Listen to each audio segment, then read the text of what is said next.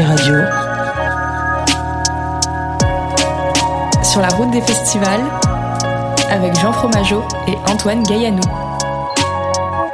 Alors si vous ôtez vos voyelles, vous ne garderez que la structure solide de votre nom et pourquoi pas même votre concept, celle qui reste malgré les turbulences de la vie. C'est un petit peu ce qui s'est passé ici à Caen il y a un an déjà où le mastodonte de la nuit électrique Nordic Impact a semblé reprendre conscience après quelques années à faire cap sur les grands hangars. Est-ce que la fête comme ça à l'aube des années 2020 est encore une bonne idée? Est-ce qu'il n'y aurait pas un petit peu trop de poussière sur ce tapis de l'industrie qui faisait déjà parler d'elle quand il s'agit d'exubérance de cachet et de parité inexistante Alors voilà, nous y voilà dans cette seconde édition du NDK, petite sœur aux grandes idées qui n'a gardé que le meilleur d'hier pour repenser un demain qui chante en BPM. Ce soir, avec Antoine Gaillanou, nous sommes euh, en direct du Cargo à Caen au Festival NDK, je viens de le dire, et c'est un très beau programme qu'on a ce soir. Bonjour Antoine, comment ça va? Et salut Jean, ben un plaisir d'être à, d'être à tes côtés. eh ben, Je t'en remercie, c'est C'est complètement... le premier euh, plateau qu'on fait ensemble. Hein. euh, Ah, c'est notre quoi. premier plateau ensemble, effectivement. Ah, quel- quel a- plaisir. Les premières fois, je crois, c'était euh, un, un échange sur Twitch pour, pour une nocturne. Ah oui, c'est vrai. Mais euh, voilà. Mais là, c'est là, on est on est dans la même pièce physique et il n'est pas 4 heures du matin, donc c'est génial. Ça change tout. Voilà. Et nous avons euh, aujourd'hui, enfin ce soir, euh, on, on a une nuit de direct hein, avec vous, enfin une, bonne soirée de direct avec plusieurs invités ES. Est-ce qu'on peut faire un petit débrief rapide de qu'est-ce qu'on va avoir? Et puis on présentera les personnes qui sont avec nous sur ce C'est ça. plateau. Donc avant d'arriver aux, deux, aux deux DJ qui sont avec nous en plateau, on va avoir le DJ local Stockholm pour faire une sorte de restitution des rencontres professionnelles qui ont eu lieu hier après-midi. Ouais. On va avoir euh, le DJ Daiguana qui va qui, commence dans la foulée de l'interview à 22h après son, son set. On va avoir euh, on va on va avoir euh, Bambi, Bambi La- ce soir aussi. c'est ça. Et, hier, t'as rencontré Bernadette. Hier, on a enregistré Bernadette et c'était euh, c'était passionnant. On va aussi euh, avoir euh, Jérémy Démé, donc le directeur du Cargo, la salle qui accueille euh, le, le NDK. Et, Et on finira en beauté avec euh, Noyo Graphique, euh, artiste de jazz, euh, house, euh, passionnant. Mais ce soir, donc gros gros programme hein, sur la Ah oui. Radio en direct euh, de, de et du NDK euh, à Caen. Euh, on est avec euh, une partie du Venus Club collectif. On peut vous appeler collectif? Tout à fait. Très bien. Euh, eh ben merci. Bonne soirée. C'était sympa, merci, au revoir. non, c'était la seule question qu'on avait. Et donc euh, Syntext, c'est comme ça qu'on dit Oui. Syntext. Ouais. Syntext. Ouais. Et Eros c'est la vie. C'est ça. Salut. Donc déjà bonsoir, bienvenue. Euh, Bonsoir, merci d'avoir accepté cette interview. Euh, comment ça va? Est-ce que vous avez déjà joué à Caen vous? Première fois pour euh, moi. Première fois aussi, en tout cas euh, à Caen, on a déjà joué dans la région euh, cette année, euh, à la Frérie, toutes les deux, en B2B. Ouais. Mais là, à Caen, euh, c'est la première fois, ouais. festival, euh, on m'a dit, assez intense en termes de teuf, C'était particulièrement la Frérie. Trop ah oui, bien. c'était génial. Ouais. ouais. Donc vous, vous mixez euh, en B2B assez régulièrement ensemble Bah, en fait, on s'est rendu compte que là, ça doit faire quoi 4-5 fois Ouais.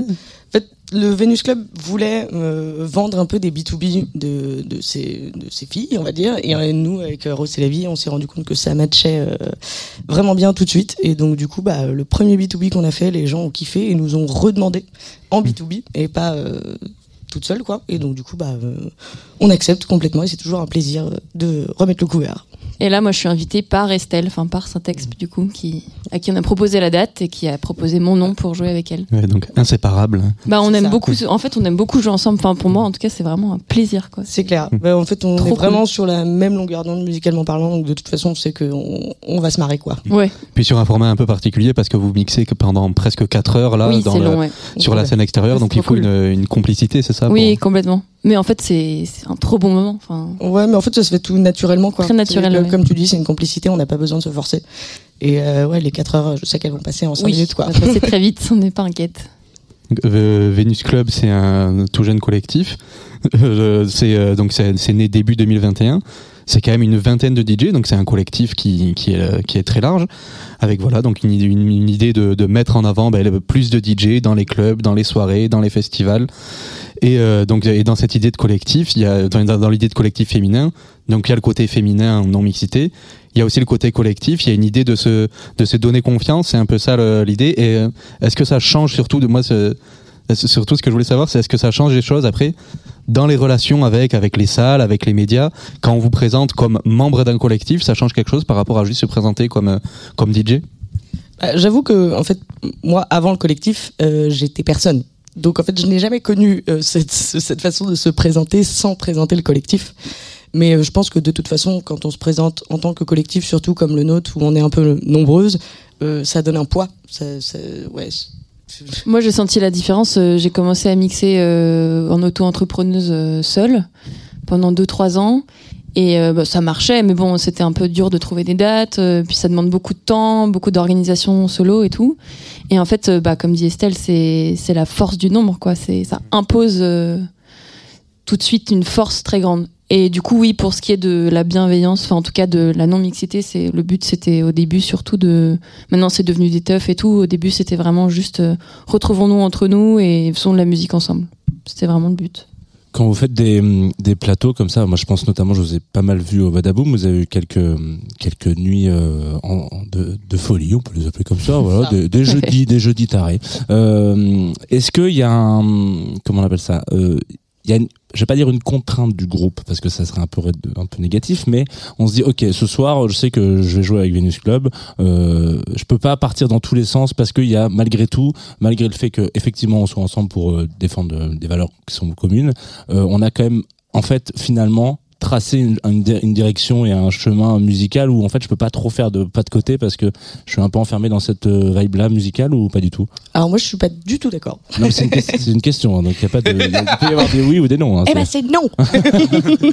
non non mais moi je suis pas d'accord parce qu'en fait euh, on a le Venus Club a pas de, de style euh, prédéfini parce que dans la vingtaine de DJ qu'on est, il va y avoir euh, des meufs euh, qui font de la house, des meufs qui font de la techno, des meufs qui font de la trance, des meufs qui font de la hardcore. Et donc du coup tu peux te retrouver avec des plateaux Venus Club sur des soirées qui sont complètement différentes. Alors les soirées au Badaboom, évidemment que on va pas mettre euh, sur ces soirées-là bah, des, des DJ qui vont faire de, de la techno hyper vénère parce que c'est pas ce que demande le Badaboom. Mais non, non, il n'y a pas un style Venus Club et c'est ça en fait qui fait notre force et que là, on, on tourne depuis quoi Un an et demi? Et depuis un an et demi, on a vu euh, le nom Venus Club sur des plateaux mais complètement différents et du coup, on a l'impression de voir notre nom partout parce que parce qu'on touche un panel, euh, un panel énorme quoi. Et euh, est-ce qu'il y a une question de d'articuler ça peut-être avec une carrière perso? Est-ce qu'il y a des, des envies d'exister en dehors de, de, de Venus Club, d'essayer de se développer en parallèle aussi? Alors moi personnellement, pas encore. Euh, je sais pas si ça viendra un jour, hein, mais, mais euh, non, en tout cas, on a vraiment créé un collectif pour jouer en collectif. Mais après, euh, on a par exemple des fois des bookings nominatifs qui vont être, euh, bah, on veut pas le Venus Club, on veut cette DJ là. Et donc je trouve que ça permet aussi de s'épanouir euh, de façon personnelle au sein du collectif.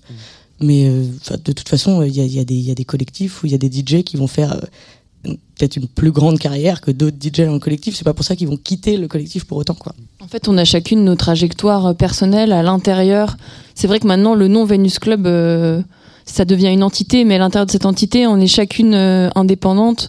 On a chacune nos, styles, même si bah, Estelle et moi, on, est quand même, on aime bien être très éclectique. Je pense qu'on est peut-être les plus, on a en tout cas très envie de toucher à tout. Il y en a qui sont plus, qui sont plus spécialistes de certains, voilà. Euh, styles de musique mais euh, moi par exemple c'est le Glazart euh, qui est devenu un peu ma scène favorite à Paris parce que j'y joue tous les mois et c'est vraiment devenu un enfin pour moi c'est ma ligne euh, tracée c'est le Glazart par exemple où du coup je développe mon côté techno que je n'avais pas du tout avant et ça c'est grâce au Venus Club mais c'est aussi personnel enfin c'est ma trajectoire à moi mais c'est grâce bien sûr euh, au collectif C'est un peu l'objectif du Venus Club aussi de donner cette forme de, de tremplin, on pourrait dire? oui bah c'est c'est ça complètement hein. Oui, complètement. Bah, comme tu disais, euh, moi j'ai fait deux dates au Glazart et en fait dans le début du collectif, moi on m'avait un peu catégorisé. Euh, bah, Estelle, c'est la nana qui fait de la house parce qu'il y en a très peu dans le Venus Club qui font de la house. Et mais moi j'adore la techno et j'étais en mode merde, j'ai un peu envie de jouer de la techno aussi, mais bon c'est pas grave, je jouerai de la house, je kiffe. Tu vois. Et donc quand on m'a proposé des dates au Glazart, c'était trop bien parce que ça me permettait justement de lâcher les chevaux, de faire des trucs que j'ai pas forcément le droit de faire ailleurs ou que je peux pas encore me permettre de faire ailleurs parce que je ne suis pas Laurent Garnier. Et Il n'y a pas, que- Du il y a coup- pas que lui qui fait. un, un exemple parmi tant d'autres. grand Estelle est une grande fan de Ouais, Laurent je suis, je suis Ouais, ce qui est, fan un. bon goût en l'occurrence. on va en entendre ce soir je pense non. j'en dévoile trop Mais donc voilà, c'est vrai que le Venus Club me- m'a permis, par exemple, de, de jouer dans des salles euh, techno, là où je, je pense que toute seule, j'aurais jamais réussi à me vendre euh, comme une DJ techno parce que tout le monde me connaît comme une DJ house. En fait, c'est sûr que ça ouvre des portes, quoi. Enfin, ça, c'est évident. Et ça lance des trajectoires euh, personnelles, quoi. Et euh, au niveau des échanges dans le dans le Venus Club, quand même à 20 personnes, ça vous arrivez à un peu tout euh, vraiment vous identifier, tout échanger. Co- Comment ça, ça, ça se fait pour avoir une une vision commune? Alors le plus compliqué, un collectif à 20, je vous le dis, c'est de réunir tout le monde au même endroit, dur, ouais. en même temps. C'est très dur. On, on fait des réunions, souvent, mais on a, on, on n'est jamais 20 ensemble. Il y en a toujours une, ah non, je peux pas, je suis malade, ah, c'est l'anniversaire de mamie, ah, enfin bref. Donc c'est compliqué de réunir tout le monde. Et ça, c'est vraiment le seul euh, hic, on va dire, dans un collectif aussi nombreux. Mais par contre, euh, ouais, tout ce qui est justement vision de la fête, euh, les décisions et tout, on les prend vraiment toutes ensemble.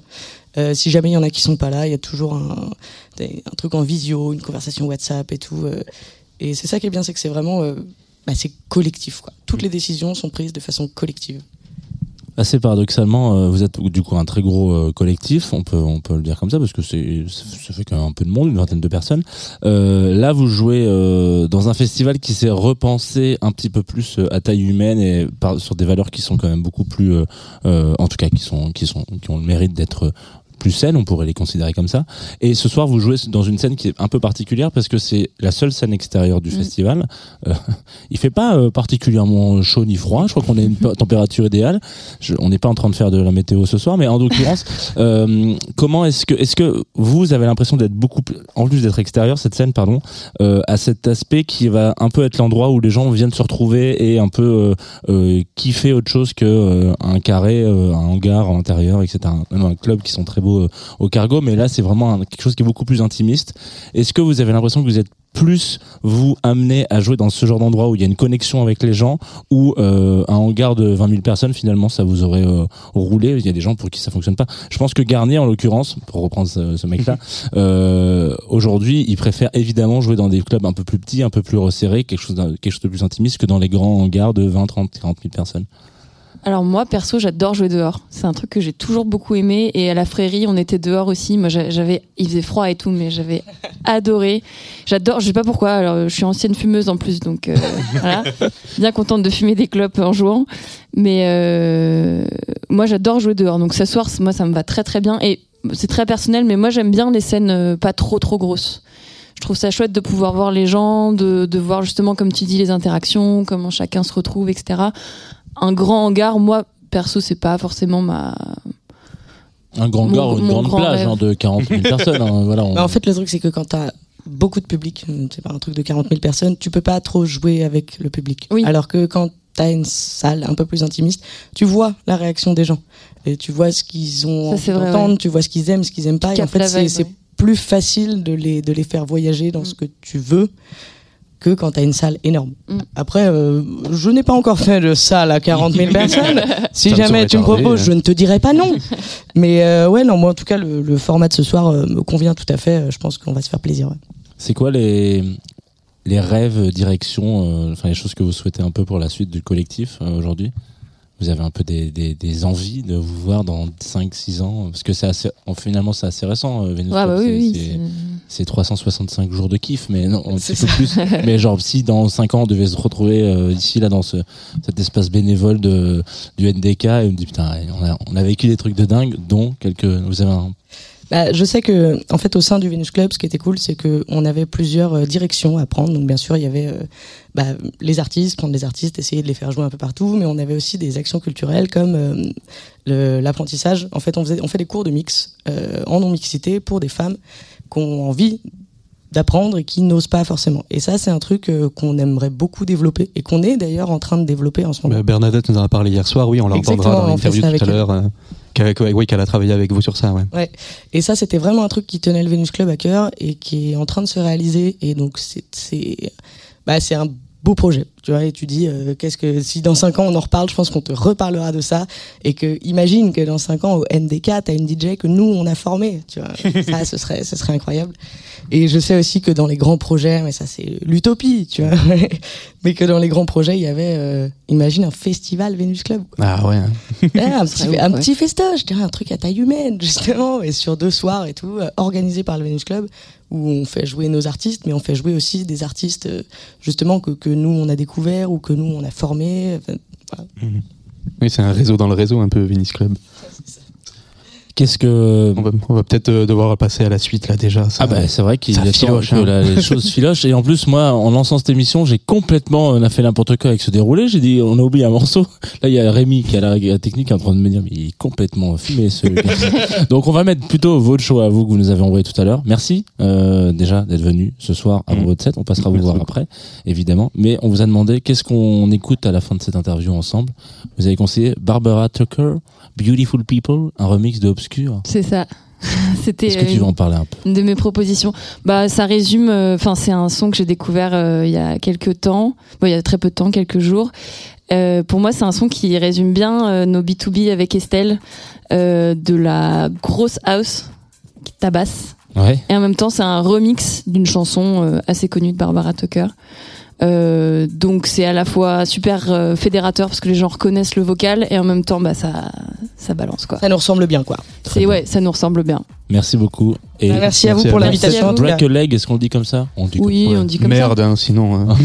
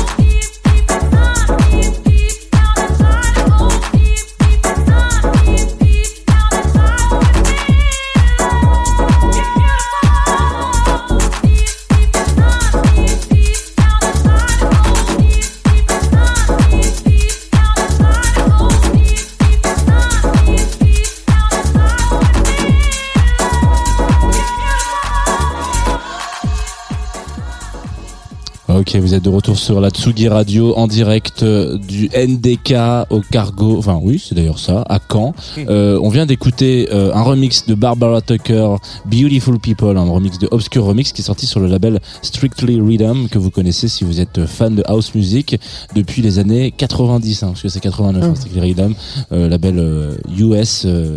Qu'on ne présente plus, mais je viens de le faire. Donc, Antoine Bravo. Gaillanou, qui est euh, aussi avec moi sur cette euh, émission, même surtout avec moi, euh, nous avons de retour sur ce plateau. Avec qui sommes-nous aujourd'hui, Antoine? Et donc nous sommes avec euh, Anthony Com, qu'on connaît à, à, à Caen sous le nom de Stockholm. Donc tu es un DJ, membre du collectif Culotté, également co-président de l'Union, j'imagine qu'on prononce comme ça, même s'il y a un V à la place du U. Un, ce qui est une fédération des collectifs de Caen, ça je trouve ça assez inédit et comme format, il y a un collectif de collectifs quoi. Et donc hier tu participais à une autre facette du NDK, une rencontre professionnelle sur la thématique du développement des cultures électroniques dans les territoires, qui était animée avec la Fédération des lieux de musique actuelle, la Fédélima, et l'association Technopole qu'on croise euh, très régulièrement, Très régulièrement. très active. Donc toi, tu es intervenu au début de la rencontre pour une, la discussion plénière. Tu étais avec euh, l'autre coprésidente de l'Union, la DJ Zélie. Donc il y avait des gérants de salle, des gérants de production, un représentant de la région. Pour toi qui arrivais plutôt avec la casquette d'artiste, qu'est-ce que tu souhaitais amener dans cette euh, discussion?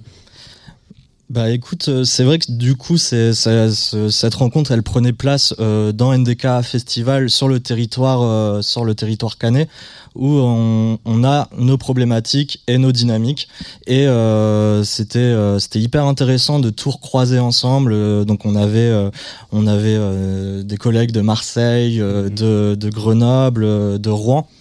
Et euh, donc voilà, en tant que collectif euh, local et d'artistes locaux, c'est vrai qu'on est un peu là aussi pour euh, pour faire voir un peu nos, difficultés pour avancer, mais également apprendre des autres et se rendre compte de ce que ce qui se fait et ce qui se passe ailleurs. Et c'est là où c'était hyper enrichissant pour nous euh, déjà de, de, de, de, de savoir que en fait les difficultés, euh, les freins, ils sont les mêmes partout dans les musiques électroniques et euh, qui plus est euh, sur des euh, des, euh, des structures euh, plus euh, développées que nos associations locales. que ces collectifs-là qu'on disait euh, de l'Union. Et c'est quoi justement ces, ces difficultés qui ont été euh, identifiées dans cette euh, rencontre? Euh, mine de rien, il y, en a, il y en a pas mal, mais qui sont assez transversales entre elles. Euh, évidemment, la problématique des lieux. Euh, à Caen, il y a énormément de collectifs, qui est, qui est justement la dynamique. euh, on, s'accapare la musique, euh, les musiques électroniques et on fait ça ensemble. Et du coup, on, on, on forme des collectifs, des associations, mais derrière, euh, la, la- la ville a sa propre taille et, euh, et il faut, il faut cohabiter. Et euh, c'est là où la problématique des lieux et de la vie nocturne euh, se pose. Euh, c'est compliqué avec deux ou trois lieux de, de- de- d'exprimer chacun nos visions artistiques. Donc, voilà, et elle se retrouve justement dans, les autres villes. L'autre, une autre difficulté, c'est la coopération et la fédération des associations. Et on a eu l'exemple hyper criant euh, de Marseille, Mhm. où justement, il y a énormément de collectifs qui tournent aussi. Et justement, on a, on, on a pu parler de, euh, de, de- d'un entre, d'un entraide avec les collectifs où justement, ils peuvent tourner entre eux dans une des salles à, à Marseille. Et c'est hyper inspirant parce que on sait vers quoi il faut tendre en fait. Ils ont réussi à trouver un modèle qui euh, fonctionne, qui peut fonctionner, et c'est à nous justement de s'emparer de ces questions-là et de les porter, euh, de les porter dans ce sens. Donc il y a vraiment une, transversalité. euh, et euh, au niveau des interlocuteurs qu'il y avait dans, euh, dans la salle, est-ce que ce genre de rencontre, ça permet de rencontrer des, des, des, des types de personnes, des interlocuteurs qu'on ne croit, que vous croisez pas euh, habituellement? Ouais, ouais, ouais, c'était c'était super pour ça. On avait euh, on avait des gérants de, de SMAC, de scène de musique actuelle, donc le cabaret euh, aléatoire euh, à Marseille, Label électrique, qui est pas une SMAC mais une salle de concert dédiée euh, à ce, une partie euh, à ces esthétiques-là. On avait euh, une personne de la région Normandie, donc là où c'est très important justement pour euh, que ce, ce dialogue qui est mis en place euh, puisse aboutir, faut évidemment qu'on ait euh, une oreille euh, attentive du côté des institutions, euh, des institutions euh, locales et régionales.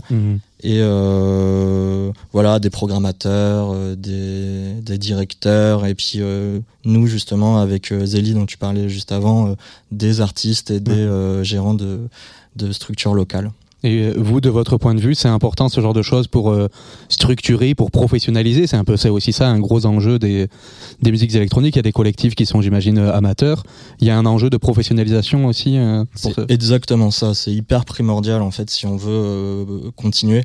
On commence amateur, c'est la passion avant tout justement mais euh, au bout d'un moment euh, la passion nous rattrape et on, on, veut porter euh, on veut porter un projet artistique on veut porter les projets artistiques des copains. Moi je suis je suis, chargé de production producteur. Donc justement c'est l'idée c'est c'est aussi qu'il y ait un écosystème professionnel pour les artistiques et pour les artistes. Donc que ce soit production administration technique aussi évidemment et euh, voilà, c'est là où justement avec la fédération Union, on a on a on a cet euh, avantage là où on a tout un petit écosystème de cinq associations. Euh, on est on est le regroupement de cinq associations justement où l'idée c'est bien sûr avant tout de rassembler les forces artistiques de chacune des associations, ce qui nous permet de proposer un spectre très large sur les musiques électroniques et et aussi du coup du point de vue de nos compétences professionnelles de tout recroiser et pouvoir porter les cinq associations entre elles et c'est là où justement la coopération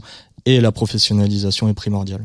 D'ailleurs, en parlant de ça, comment euh, comment c'est né euh, concrètement? Moi, je trouve ça vachement euh, à la fois curieux et très sexiste l'idée de, de fédération de collectifs.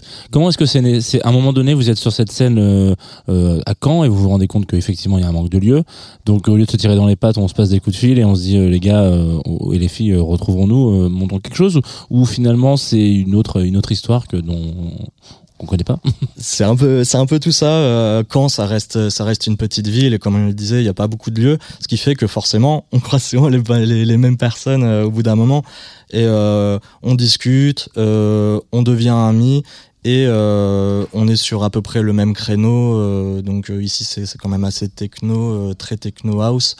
Et de fait, bah nos, nos, nos, associations stagnent un peu. On a, on a, on a un club, on a un petit club, on a des bars et on a ces SMAC euh, qui sont un peu inatteignables à une, à une certaine échelle, euh, du point de vue financier évidemment. Donc, tout simplement, rassemblons-nous en fait, euh, faisons des choses ensemble. Euh, on fait la même chose, chacun de notre côté, on la fait ensemble en fait.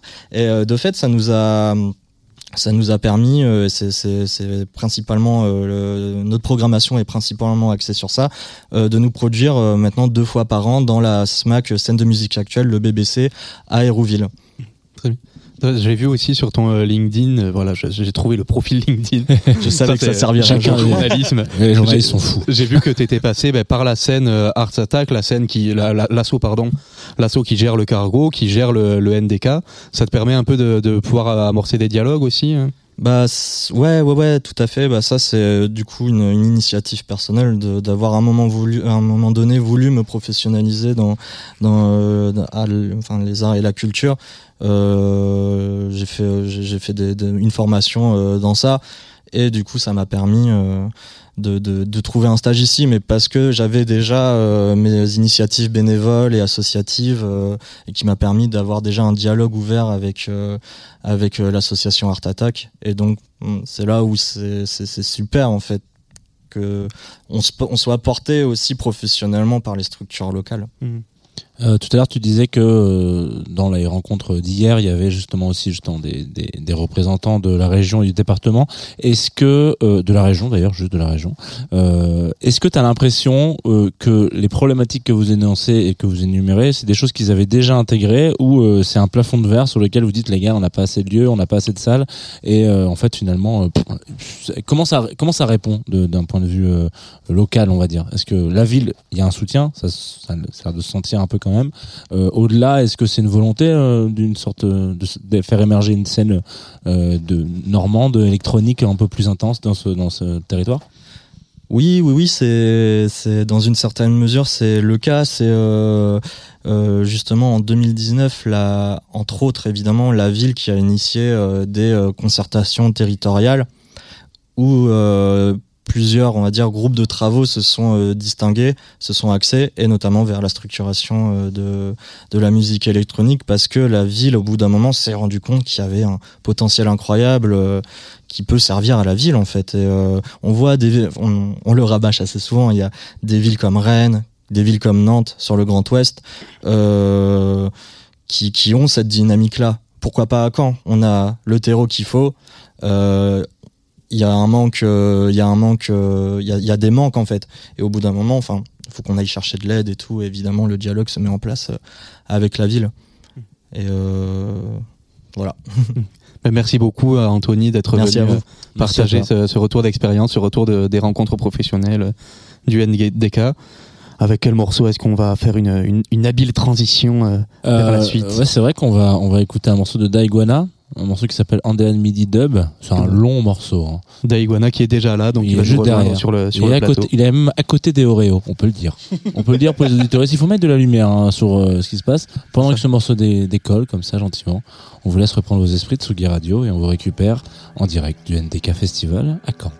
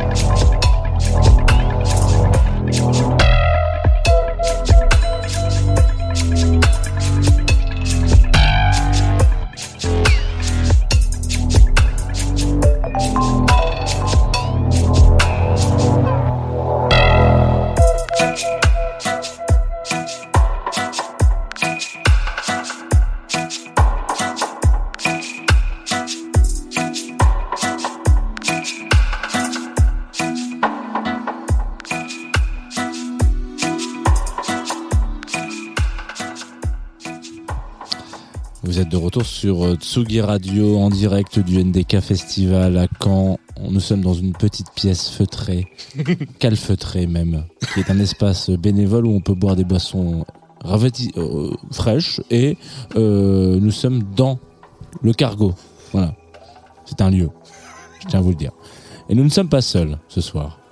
Parce que je suis avec Antoine Gaillanou, qui est donc euh, le co-animateur de cette émission. Donc, euh, ça va Antoine, je sens que tu es en partie le fou, donc ça va être très compliqué. Comment tu veux que je reprenne là Ouais, ouais, il faut être habitué. Et Ah, puis, euh, Daiguana, qui est notre invité et qui est aussi di- DJ de ce soir, artiste de ce soir. Ouais, non, j'ai la chance d'ouvrir euh, d'ouvrir le club euh, du vendredi soir. Dans, moi, un- dans à peine un peu plus de 20 minutes. Et hein, ouais, là, il y a un, un petit peu un petit peu de stress euh, très bénéfique. Pour te détendre dans un de tes morceaux en bête comme ça, tu vois. Ouais, non, ça, ça met quand même une petite pression en fait. Ah. Non, mais ouais, très très heureux de, bah, de retourner à Caen parce que j'ai étudié ici et euh, moi j'ai fait mes débuts euh, de musique électronique euh, dans la région. Donc voilà, cinq ans plus tard, de retourner voir les vieux copains, de retourner au bon vieux cargo et voilà le, le premier festival que j'ai fait en tant que voilà festivalier de la, de la techno et, et de la musique électronique, c'était le Nordique. Donc voilà, trop Bah, content du coup, c'est ça, c'est intéressant parce que du coup, c'est plus du tout la même formule. C'est que sur quelque chose qui est, beaucoup ça. plus, j'ai envie de dire, humain, avec des valeurs qu'on peut un peu plus hein, simples et proches de nous. C'était quelque chose de durable, social, etc. Où on va essayer de mettre en avant un peu plus cette scène euh, euh, locale. Et puis, euh, bon, voilà.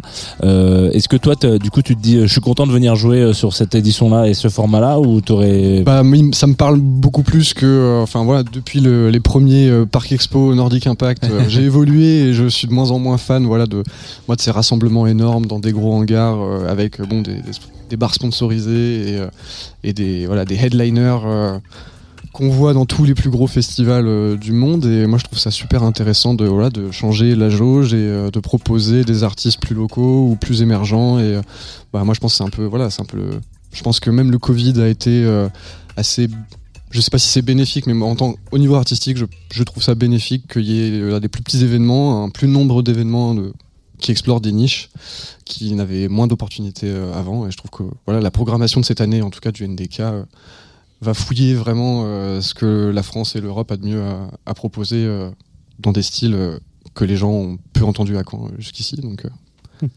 Moi, ce qui, ce qui m'intéresse aussi chez toi, d'Iguana, c'est un peu ton parcours.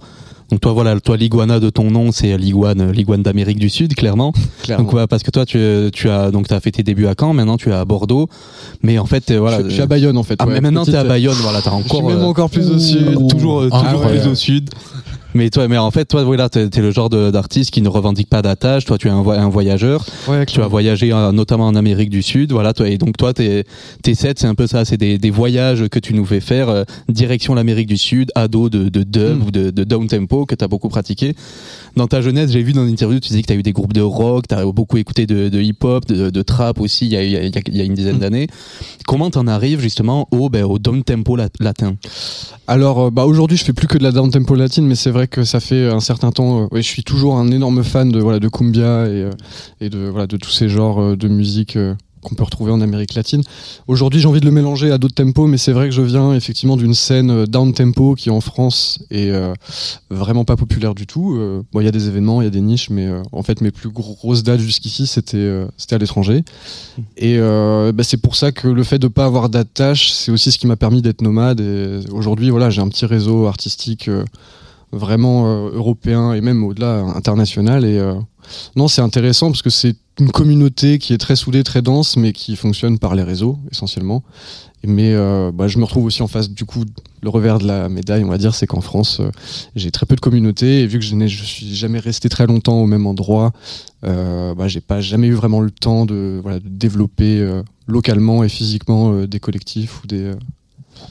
ou des C'est- initiatives. ouais. C'est pour ça que tu développes aussi tes propres structures, euh, ton label euh, Reptile Business Records, c'est ça Reptilian Business Record, ouais, ça j'ai monté ça avec un, un copain de Toulouse, son nom de scène c'est Docomodo. Et euh, nous le but c'était voilà de Vraiment les reptiles, quoi. ouais. Ouais, voilà, les deux reptiles. Et le but, c'était de proposer une musique entre guillemets reptilienne. Et pour nous, c'est voilà, la musique euh, psychédélique et organique. Et on essaye d'explorer tout le spectre des musiques électroniques, de l'ambiante à la drum and bass, en passant par la house, l'indie dance, la cumbia. Voilà, essayer d'explorer un peu tout le spectre de la musique sous un regard, on va dire, de, de texture d'écaille et de, de Mhm. basse ronronnante et de, et de synthé euh, acéré comme des griffes. euh. Et, et c'est vrai que là, quand tu le dis comme ça, ça peut paraître assez abstrait, mais je trouve que ça se ressent, euh, ça se ressent à Ça l'écoute. Peut-être qu'on a pu le vérifier. Voilà ce que c'est, Mm. qu'on a On pu écouter en, en- dans le morceau qu'on a écouté euh, juste avant. Euh, moi, je trouve que je suis un peu d'accord avec toi, Antoine. Ça se ressent vachement. Mais euh, je me pose aussi une question. Est-ce que ces dernières années, tu trouves qu'il y a hum, un- une appétence un peu plus revendiquée sur ces musiques, euh, on va dire latines, en, en mettant des grandes guillemets.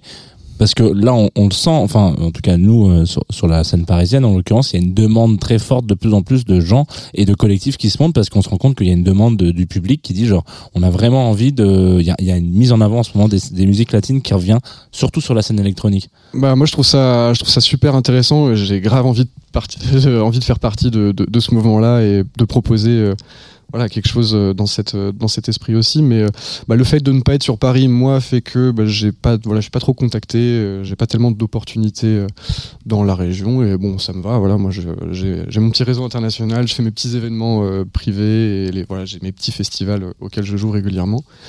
Mais non, je pense que la France, on est un pays latin et là, on, bah, il y a quand même, je trouve, une, comment dire, le BPM s'élève beaucoup. euh, ça fait 10 ans que voilà, on passe de la techno de, à 125, on est passé à la techno à 140, 150, et, et qu'il y a une envie de voilà de se défouler post-Covid et dans un monde euh, qui s'écroule. Je comprends très bien ça, mais je pense qu'on est aussi une culture voilà qui est très ancrée. euh, on a une culture un peu latino, macho, hein, la France mine de rien comparée aux pays.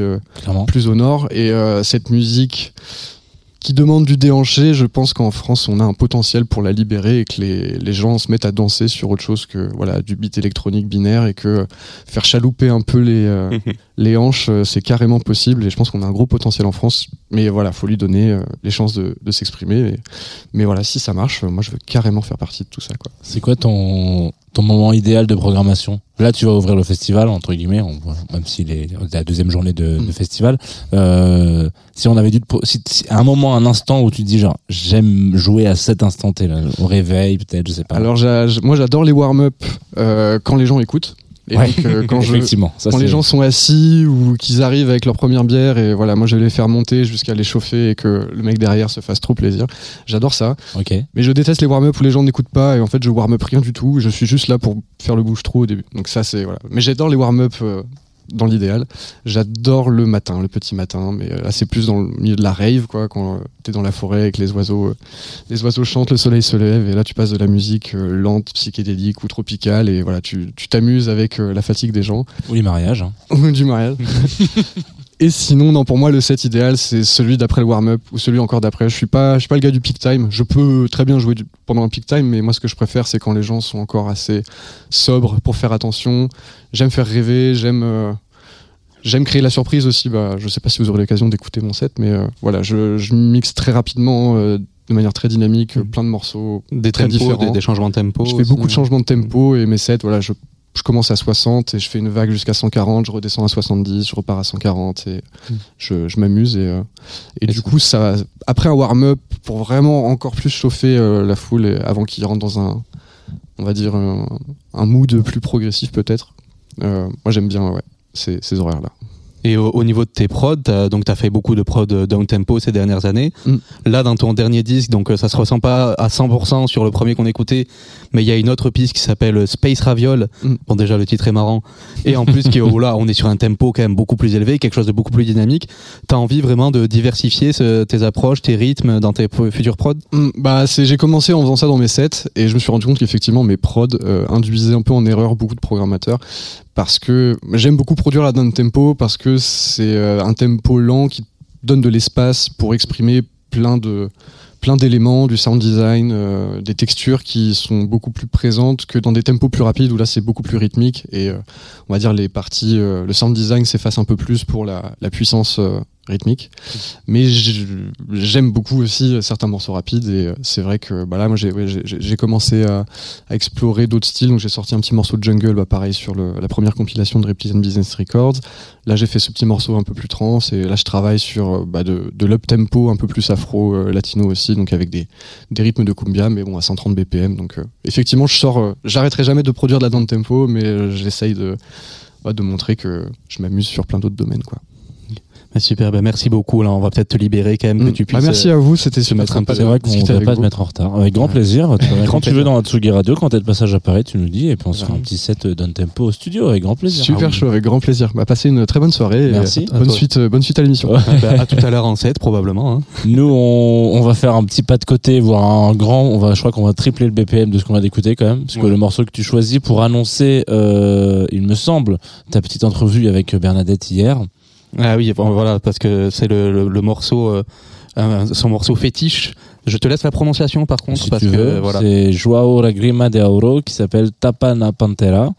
Euh, je pense que c'est du portugais, Voilà. euh, d'après ce que je je comprends du Joao, mais euh, voilà. Et donc Bernadette, euh, Bernadette pour la présenter, la présenter rapidement, donc une DJ. une DJ DJ française très très active qui fait des des sets je trouve très très solaires, très chaleureux avec des avec une approche de la techno assez variée, Ouais. assez décomplexée, qui ne se pose pas de questions de style ou de choses comme ça et qui va juste chercher le le pur kiff le pur kiff immédiat qui à côté de ça et va être va être une, une DJ très engagée qui donc on en parlait tout à l'heure euh, qui fait qui est active dans la formation de DJ féminine avec le, le collectif enfin le Son mouvement la Move Your structure, Gambit. euh, Move Your Gambit qu'elle a qu'elle a lancé il y a trois ans, quatre ans, il y a quatre ans.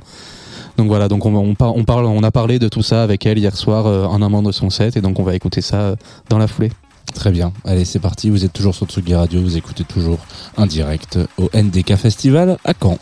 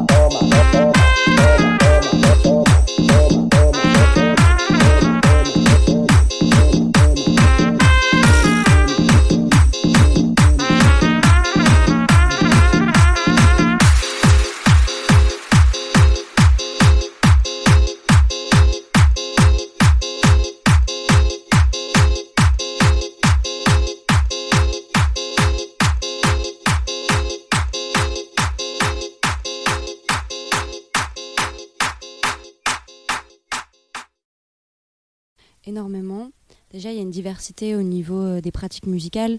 Donc, du fait que j'ai commencé avec euh, la pratique de la harpe, d'un instrument classique, pour ensuite euh, devenir DJ. Et finalement, donc, dans cette pluridisciplinarité, il y aura aussi les styles de musique qui vont être représentés, qui vont être assez variés et diverses.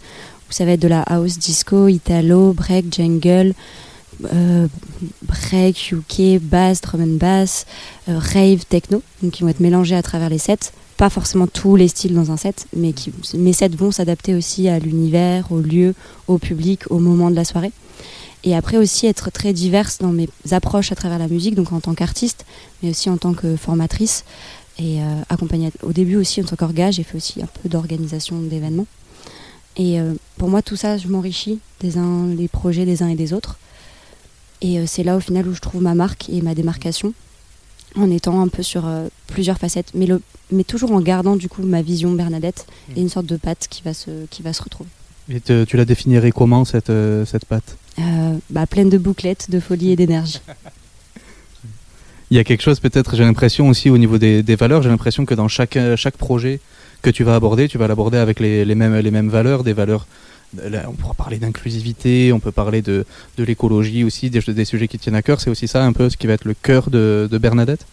Je pense, oui. Bah, tout à fait, en fait, c'est énormément lié. Mes valeurs, même dans la vie de tous les jours, vont être celles-là, vont être le fait de pouvoir donner, de pouvoir prendre le temps de parler aux, gens autour de moi, de pouvoir prendre du temps pour les personnes qui en ont besoin, d'inclure des personnes qui ne se sentent pas inclus, justement. Euh, ça, ça fait partie, moi, de l'être tel que je suis. Et j'ai envie de continuer à les transmettre dans la musique, même si ça va me prendre du temps et que du coup, je vais avoir moins de temps pour faire de la production, moins de temps pour me mettre sur mon live avec la harpe, moins de temps pour d'autres choses sur ma carrière, mais qui finalement, ça, je pourrais pas faire de la musique sans avoir toute cette facette-là à côté. Parce que ça fait partie de mes valeurs en tant qu'être humain. Et en fait, du coup, je me retrouve dans ce que je fais actuellement grâce au fait d'avoir ça. Et je me dis tous les jours, mais oui, en fait, tu es dans la musique et t'apportes vraiment quelque chose qui est important. Parce que les demandes sont là, les artistes que j'ai formés à travers les ateliers ou les formations sont, sont présentes et maintenant jouent. Et en plus, les demandes ne cessent de croître.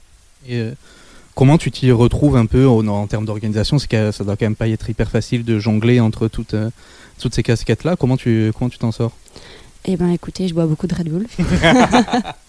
non, non, en dehors de ça, bah oui, ça demande beaucoup de travail et de temps. Après, j'ai la chance maintenant d'être à plein temps sur la musique, d'avoir validé mon statut et de pouvoir vivre que de ça. Donc je peux aussi passer toutes mes journées en dehors des dates, euh, les week-ends ou la semaine, à, bosser là-dessus. Il y a une idée de, de croisement, quoi. J'ai l'impression que tu croises autant les genres musicaux dans tes sets que tu essaies de faire se croiser les gens à travers tes, tes formations et tes autres activités. Clairement, pour moi, la musique aussi, c'est un milieu de rencontre, c'est un milieu d'échange, c'est un milieu de partage, c'est des moments de vie euh, communs entre êtres humains où on va se rassembler et vivre des choses fortes ensemble.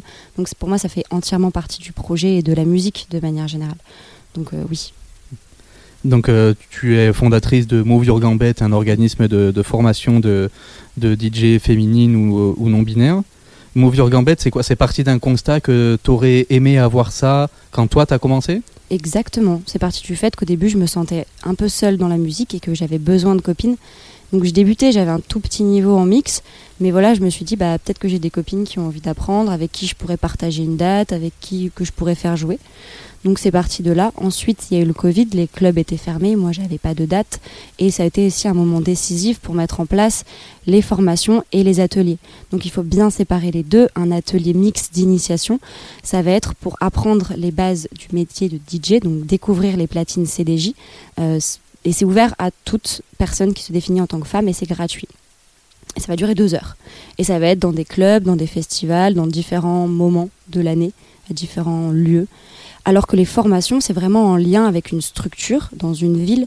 Et là, ça va être sur euh, plusieurs mois. Et ça va être des cours de mix, mais donc vinyle, CDJ, MAO, euh, empowerment, communication, administration, booking. euh, donc vraiment une sorte de panel sur l'environnement artistique également.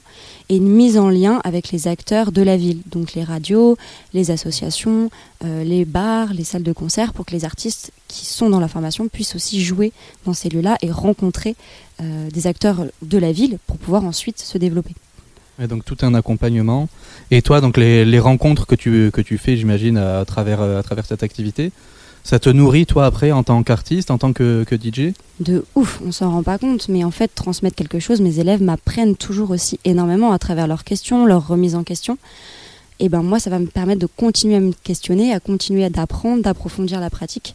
Et ça, c'est énorme en plus de tout le off qui va être juste des connexions et des, et des moments de rencontre. Salut Arnaud.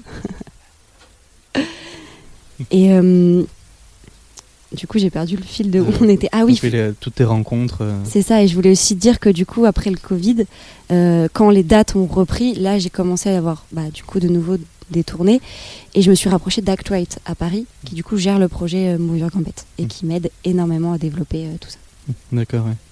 Du coup, ouais, il y, a, y a un côté un peu, un peu amusant, je trouve, entre le côté un peu désuet, un peu vintage du personnage que tu développes avec ce prénom un peu, un À peu ancien et cette orientation, cette, cette action totalement orientée vers, euh, vers le futur. Quoi. Il y a, il y a C'est une, rencontre. Bah, toujours un mélange en fait, de, un peu des opposés et de les mettre ensemble. Là, y a, on voit, il y a une, euh, je trouve, une grosse mobilisation un peu féminine de DJ. Il y a plusieurs mouvements qui se croisent. Il y a les collectifs de DJ féminins bah, qui sont représentés au, euh, au NDK, au Nordique, Mhm. avec euh, Venice Club, avec euh, Zone Rouge. Tu vois un peu les lignes qui, bougent en ce moment? Mais de ouf, c'est un truc incroyable et ça arrête pas de se développer et je pense qu'on est sur une super voie pour arriver un peu à une égalité et ce serait, ce serait incroyable. Et je pense qu'on a tous des combats et des choses qui nous touchent euh, plus ou moins dans la musique. Moi, je sais que c'est celui-là et donc j'encourage toutes les personnes qui nous écoutent à bah, allez-y. Si à un moment donné vous vous sentez seul ou mis de côté, je pense qu'il y a d'autres gens qui ressentent la même chose que vous. Donc euh, n'hésitez pas à mettre en place des choses et euh, vous verrez, ça vous a, moi ça m'a apporté énormément puis ça apporte à d'autres aussi. Et bah voilà quoi, plein d'espoir et plein d'amour. Mhm. Et justement, ce personnage un peu qu'on se disait, c'était une, une aide pour toi de passer un peu par un, par un alter ego, d'aller chercher, euh, de, de- de travailler un peu ce personnage-là? Euh, C'est-à-dire de travailler le personnage Bernadette à travers les formations? Non, euh, de travailler à travers l'image, le travail de l'image. euh, Hmm, ouais, peut-être. C'est vrai que moi, ça m'a, la scène m'a permis de prendre confiance en moi et de maintenant de m'identifier en tant qu'artiste pleinement et euh, de voir aussi que d'autres femmes bah, se sentent pas légitimes, de pouvoir les accompagner là-dedans. Bien sûr que ça m'a aidé moi à prendre, à prendre conscience de tout ça. Et euh, comment tu vois la suite euh, Déjà, comment tu vois la suite pour Move Your Gambit dans un, dans un premier temps? Parce que là, il y a, y a quand même beaucoup de, de, cho- de choses. Il y a une activité, tu disais, très large et ce partenariat avec Actrite. Il y a quoi? Il y a, il y a encore d'autres objectifs, d'autres d'autres paliers à franchir? Il y a toujours des paliers, tu vois, tu parlais de Zone Rouge et de Vénus. Ben, le Vénus, je travaille avec elle pour développer les formations qu'elle met en place au, Gla- au Glazart où je suis intervenante. Ben, Zone Rouge, pareil, j'ai travaillé avec elle, je leur ai montré comment moi je donnais un cours de mix et on les accompagne aussi dans le développement des projets. Donc l'idée c'est d'être euh, toutes en lien, s'apporter de l'aide. On a le même combat, on, a, on défend des idées communes. À terme, j'aimerais beaucoup que Your Gambette aussi devienne un label euh, pour pouvoir continuer à développer les artistes euh, qu'on a euh, en formation euh, sous un autre volet du coup. Sera Pour vraiment voilà, avoir le panorama le plus, euh, le plus large. Exactement. Et toi, en tant qu'artiste, comment, euh, comment tu vois? Parce qu'il y a quand même plusieurs, euh, plusieurs pistes que tu, que tu explores, euh, que tu explores en ce moment. Donc la, produ la production, tu as sorti déjà quelques morceaux. Il y a donc le, le- un live avec harpe, et, euh, harpe électrique. Donc tu es, toujours dans la, recherche d'autres choses? Bah ouais, je pense que c'est hyper important de continuer dans la recherche euh, perpétuelle à travers la musique. Et euh, là, du coup, tu parles du live avec la harpe. Avant ça, je vais sortir un, je travaille sur un EP qui devrait bientôt sortir. L'EP, du coup, ce sera des morceaux ensuite du live. Je pense que le live arrivera euh, peut-être dans 2-3 deux, deux, ans. On va se prendre de la marge, tranquille. Il y a encore plein de choses à développer. Donc voilà, un EP, peut-être deux. Le live, euh, commencer à tourner à l'étranger aussi, ce serait, ce serait sympa. Euh, et puis continuer les formations, continuer à donner tout ce qu'on peut donner à travers la scène, rencontrer du monde. Euh, voilà, je sais pas si j'oublie quelque chose, je crois pas. Et donc ouais, forcément, tout ça, ça prend du temps de développer tout en, j'allais dire tout en même temps, mais c'est pas exactement ça, mais ça prend forcément plus de temps de développer toutes ces envies. Ouais, ouais, clairement. Et puis même, c'est, on en a parlé au tout début, même sur du plus long terme, la musique de film, tu vois. Ça carrément aussi, ce serait, ce serait génial. Je l'ai déjà fait pour euh, des projets de court métrage de, de potes à moi, mais parce que je viens de l'audiovisuel. Et voilà, l'idée, ce serait de le faire d'une manière euh, plus sérieuse après. Tsugi Radio. Sur la route des festivals, avec Jean Fromageau et Antoine Gaillanou. Sur la route des festivals, euh, en train, on arrive jusqu'à la gare de Caen, en l'occurrence, euh, et on s'arrête pour le NDK Festival, puisque c'est là que nous sommes ce soir, euh, au Cargo, en l'occurrence. Alors Cargo, c'est le nom d'une salle, hein, évidemment. Euh, vous allez me faire le plaisir. On n'est pas enfermé pas- au fond d'une cave, ceci n'est pas un appel à l'aide. C'est ça. Euh, et nous sommes très bien reçus sur des petits coussins qui sont très agréables sur le fessier, euh, avec Antoine Gaillanou qui est là, donc euh, que vous avez entendu. Moi, c'est Jean Fromageau, enchanté. Et nous sommes avec Bambi. Salut Rien à voir avec euh, le dessin animé. Il faut que je la fasse tout de suite, vraiment, parce que il faut, il faut, il faut casser la croûte tout de suite. C'est ça, et puis rien à voir avec voilà une idée de, de trucs tout mignons, tout rose, tout ça. Non, on n'est pas dans cette ambiance-là. Avec Bambi, on est plutôt sur des de la techno, mais de la techno solaire, chaleureuse, euh, Antoine, entraînante. Puis on est aussi sur de, de l'eng- de l'engagement. euh, tout ce qu'il y a plus de moderne, on n'est pas dans les années. euh, c'est quoi Bambi C'est les années 40, un truc comme ça. Ah ouais? Je sais pas. hein, c'est un vieux, hein, c'est un vieux en tout cas. Hein. que c'est l'un des plus vieux, je crois. C'est ça, c'est un des, c'est un tout premier. Non, là, là, avec Bambi, avec toi, donc Célia Texier, voilà, on est quand même sur euh, une DJ euh, moderne, engagée, engagée sur plein de choses, notamment engagée pour la défense contre les violences, enfin, contre les violences sexuelles avec euh, l'association Consentis. Voilà, on va, on va revenir là-dessus. Moi, ce que je trouvais intéressant, c'est que donc toi, tu as, t'as commencé à mixer relativement récemment. Tu t'y es initié en 2019, de ce que j'ai compris. Ouais, Un c'est comme ça. Je crois que c'était il y a deux ans et demi, trois ans, ouais, que j'ai Hmm. commencé. Et donc là, donc là, t'es déjà voilà, t'es es ici ce soir, t'es au Positive Éducation, tu vas être au Transmusique, euh, ouais, au Transmusical aussi. Et donc toi, au départ, de ce... planning. Ouais, c'est ça, ça fait un, un beau- un beau, un beau parcours. Toi, de ce que j'ai compris au départ, tu es danseuse, notamment danseuse hip-hop. Donc voilà, t'es passé de, de réceptrice à, à émettrice, un peu, on peut dire, de, de musique. Comment on, euh, on impli- l'implication du corps, c'est important aussi quand on est DJ. Oh ouais, bah en tout cas, c'est comme ça que je le vois. Bah déjà, euh, t'es méga renseigné, c'est cool. ça fait plaisir. C'est bien que tu le vois comme ça parce qu'en général, on peut dire c'est flippant, mec. non, mais, mais non, mais c'est bien, c'est cool. Ouais, c'est le seul métier où non, on mais peut. c'est l'ère des réseaux, on se montre et c'est un peu, euh, c'est un peu comme ça que ça marche maintenant. Donc, euh, euh, je m'en cache pas. C'est cool, c'est cool que tu soulignes. Ouais, grave. je passée du hip-hop euh, à, à DJ, euh, enfin de la danseuse hip-hop à maintenant la DJ. Et oui, j'ai un rapport à la musique euh, qui est méga corporel. Euh, je prends un peu de l'espace, euh, je pense, euh, quand je joue, euh, je vis un peu la musique. euh, D'abord, je mixe que de la musique qui me fait danser, c'est vraiment la club musique. Sauf quand euh, voilà, je suis invitée pour euh, plutôt euh, mixer des trucs un peu plus chill, euh, d'un tempo. Je digue aussi beaucoup ça, mais, mais en tout cas, ouais, la, la club scene, c'est ce qui me parle le plus. euh, ouais. Il faut qu'il y ait un rapport euh, physique, quoi. C'est ça. C'est pas une question de style, mais un rapport de physicalité du, du morceau. Ouais, il y a grave un lien en tout cas. Mm. Et euh, c'est quoi un peu ton expérience techno? Donc, on, on dit euh, début hip-hop. C'est Mm. à quel moment à peu près de ton parcours que tu commences vraiment à te, à te, à t'intéresser à la techno et ses dérivés Mm, euh, ouais, en fait j'ai commencé euh, du coup à danser dans des battles. euh, C'était vraiment hip-hop, euh, même euh, dans la rue, dans des espaces euh, comme le 104 où tout le monde vient danser. Euh, et puis après, quand j'ai eu 18 ans, l'âge de sortir, bah, j'ai commencé à clubber, je suis allée à la concrète. Euh, ma sœur était vachement, ma sœur a 10 ans de plus que moi, elle était vachement sur, dans la scène euh, électro en tant que fêtarde. Et du coup, elle m'a un peu euh, lancée. Elle, elle habite à New York, donc j'allais la voir à New York. Puis j'avais pas l'âge de sortir, mais du coup, je prenais sa carte d'identité, elle avait passeport. Puis on allait dans les clubs à New York et j'étais genre, waouh, mais c'est quoi ça? Genre, c'est ouf. Ah, du coup, c'est intéressant. C'est quoi la différence entre les clubs euh, new-yorkais et parisien Je n'ai jamais fait de club à New York, donc euh, c'est une vraie question. Ah. Alors à l'époque, moi je trouvais ça incroyable parce que euh, je, découvrais ce que c'était euh, le, club et la scène électronique. Mais je pense que mon regard un peu plus mature et avec un petit peu plus d'expérience sur la scène européenne, maintenant quand je vais clubber à New York, je trouve ça un peu plus froid. Les tickets coûtent hyper cher, donc c'est pas hyper inclusif. C'est très blanc, très masculin. Au niveau de la programmation, ça me parle peut-être aussi un petit peu moins. Euh, et du coup, c'est peut-être pas là où je préfère sortir à New York aujourd'hui.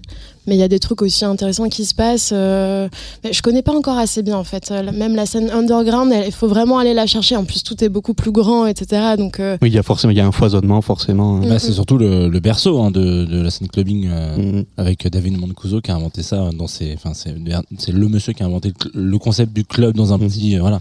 Donc c'est intéressant, c'est intéressant d'avoir ce retour un peu Ouais. où ça s'est refroidi et finalement. ouais. Ok. Et euh, j'ai aussi vu que donc un des derniers projets sur lesquels tu es impliqué, c'est un collectif qui s'appelle Au-delà du club. Il y a une soirée demain au point au point éphémère. Mais t'es renseigné. Ah, bah, voilà, là, là, il suffit d'aller sur ton Insta, c'est le dernier, euh, c'est le dernier post que que t'as fait. Et moi, ce que, ce que je trouve intéressant, c'est le, le nom de ce collectif, au-delà du club. Pour toi, c'est c'est quelque chose qu'il faut faire. Il faut porter le- la techno, la culture électronique au-delà du seul espace du, du club? Ouais, c'est ça. En fait, euh, au-delà du club, euh, c'est voué à réimaginer les espaces festifs euh, de demain. De base, en fait, ça a été euh, créé par euh, Sarah Gamrani, et qui est à Wasarita, qui est une très bonne amie à moi. Et en fait, c'est un projet de réflexion, c'est un projet d'étude de base pour, voilà, après le Covid, comment on a envie de refaire la fête en fait. Donc le premier projet, ça a été un, livre euh, de recherche poétique où en fait elle a mené des ateliers de poésie en non mixité avec euh, des femmes DJ où elle leur a demandé bah voilà c'est quoi votre rapport à la fête? En tant que DJ femme euh, quelles sont vos problématiques aux- auxquelles vous êtes confrontées dans ce dans ce secteur? Et quelles sont vos utopies pour la fête de demain? Donc ça ça a été le, le premier projet mené l'année dernière et là cette année il y a le nouveau projet d'études qui s'appelle Flashes et qui est euh, porté sur euh, en fait ça, va devenir un fanzine euh, en format papier. Et en fait on vient interroger les programmateurs et programmatrices sur la notion de programmation inclusive euh, comment on repense la programmation musicale sur la scène électro aujourd'hui.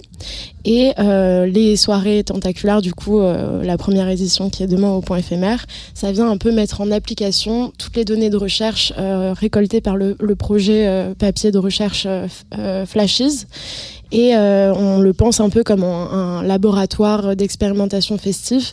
On vient expérimenter un peu euh, qu'est-ce que qu'est-ce qui serait bon à faire ou non euh, dans, dans la fête. Donc typiquement demain, euh, euh, on a mis en place pour la billetterie un système de billets suspendus où en fait euh, les personnes un peu plus, un peu plus friquées peuvent offrir une place à des personnes qui n'ont pas les moyens de se payer des places de teuf tous les week-ends. Donc ça c'est un- une première expérimentation. On vient aussi bah, mettre en place des stands de prévention, euh, plein de choses. Après il y a des petites surprises, mais ouais. Et euh, est-ce que tu vois, tu sens des choses que, que ta génération de, de DJ font différemment des, des précédentes générations? Euh, après moi je voilà ça fait trois ans que je suis dans sur cette scène. Donc en fait il y a plein de rêves même de classiques que je n'ai pas même en termes de d'artistique. Euh, j'a- j'apprends en fait. J'apprends et en fait je pense que je suis arrivée en effet à une période euh, où il y a plein de choses qui se sont remises en question, notamment par le, le- la période du Covid, en fait, la Mhm. période du confinement. Moi, c'est à ce moment-là où j'apprenais à mixer, je faisais des lives euh, dans ma chambre et tout, et puis j'ai été euh, repérée pra- pratiquement que par des collectifs euh, en non-mixité, par des meufs qui étaient en mode, mais c'est trop bien ce que tu fais, alors je vraiment, j'apprenais, quoi. C'était, euh, Et en fait, j'ai trouvé ma place, mais sans la chercher, et il y avait cette initiative de pusher vraiment les artistes féminines et minorisées de, de genre. Euh, et j'ai compris que c'est vrai que c'était pas forcément le, le cas avant. Donc j'ai vraiment l'impression que d'être arrivé à un moment euh, de remise en question, en tout cas. Ouais. Ouais, tu l'as senti peut-être avec des échanges avec d'autres DJ euh, qui- ouais. Et euh, mais donc il y a aussi, euh, on disait sur sur les valeurs d'inclusivité. Donc toi, tu es, euh, tu travailles donc t'es salarié, t'es quoi là, à, à Consentis? À, à Consentis, euh, j'étais en alternance depuis un an, à Mhm. côté de mon master de prod euh, culturel. Euh, du coup, j'ai fait ça bah, là pendant un an. Là, mon, mon contrat d'alternance s'est arrêté euh, la semaine dernière, mais je vais, je vais continuer toujours. Euh, là, je, je, je vais continuer sur un service civique et puis un jour, je, je serai bénévole et en fait, euh, mon engagement, il, il s'arrêtera pas, quoi. Et donc j'ai j'ai vu que tu étais chargé de sensibilisation, c'est ça? Ça représente quoi exactement et co- comment tu t'es retrouvé euh, à ce poste-là? Euh, du coup, chargée de sensibilisation, ça veut dire que je, coordonne un peu toutes les actions de sensibilisation de l'ASSO. Quand on parle d'actions euh, de sensibilisation, c'est les stands de prévention dans les festivals, dans les clubs, etc. Ça peut être aussi des conférences auprès du public. hein. Toutes les fêtards et les fêtards, ben, on vient les sensibiliser via des conférences en ligne ou en vrai. Euh, on emmène aussi des ateliers de deux heures sur euh, des progs euh, de, festivals où on vient sensibiliser le, public. Donc en, fait, c'est toutes les actions qui sont destinées au public. Puisque Consentis, euh, le, cœur aussi de, l'action de l'ASSO, c'est la prévention.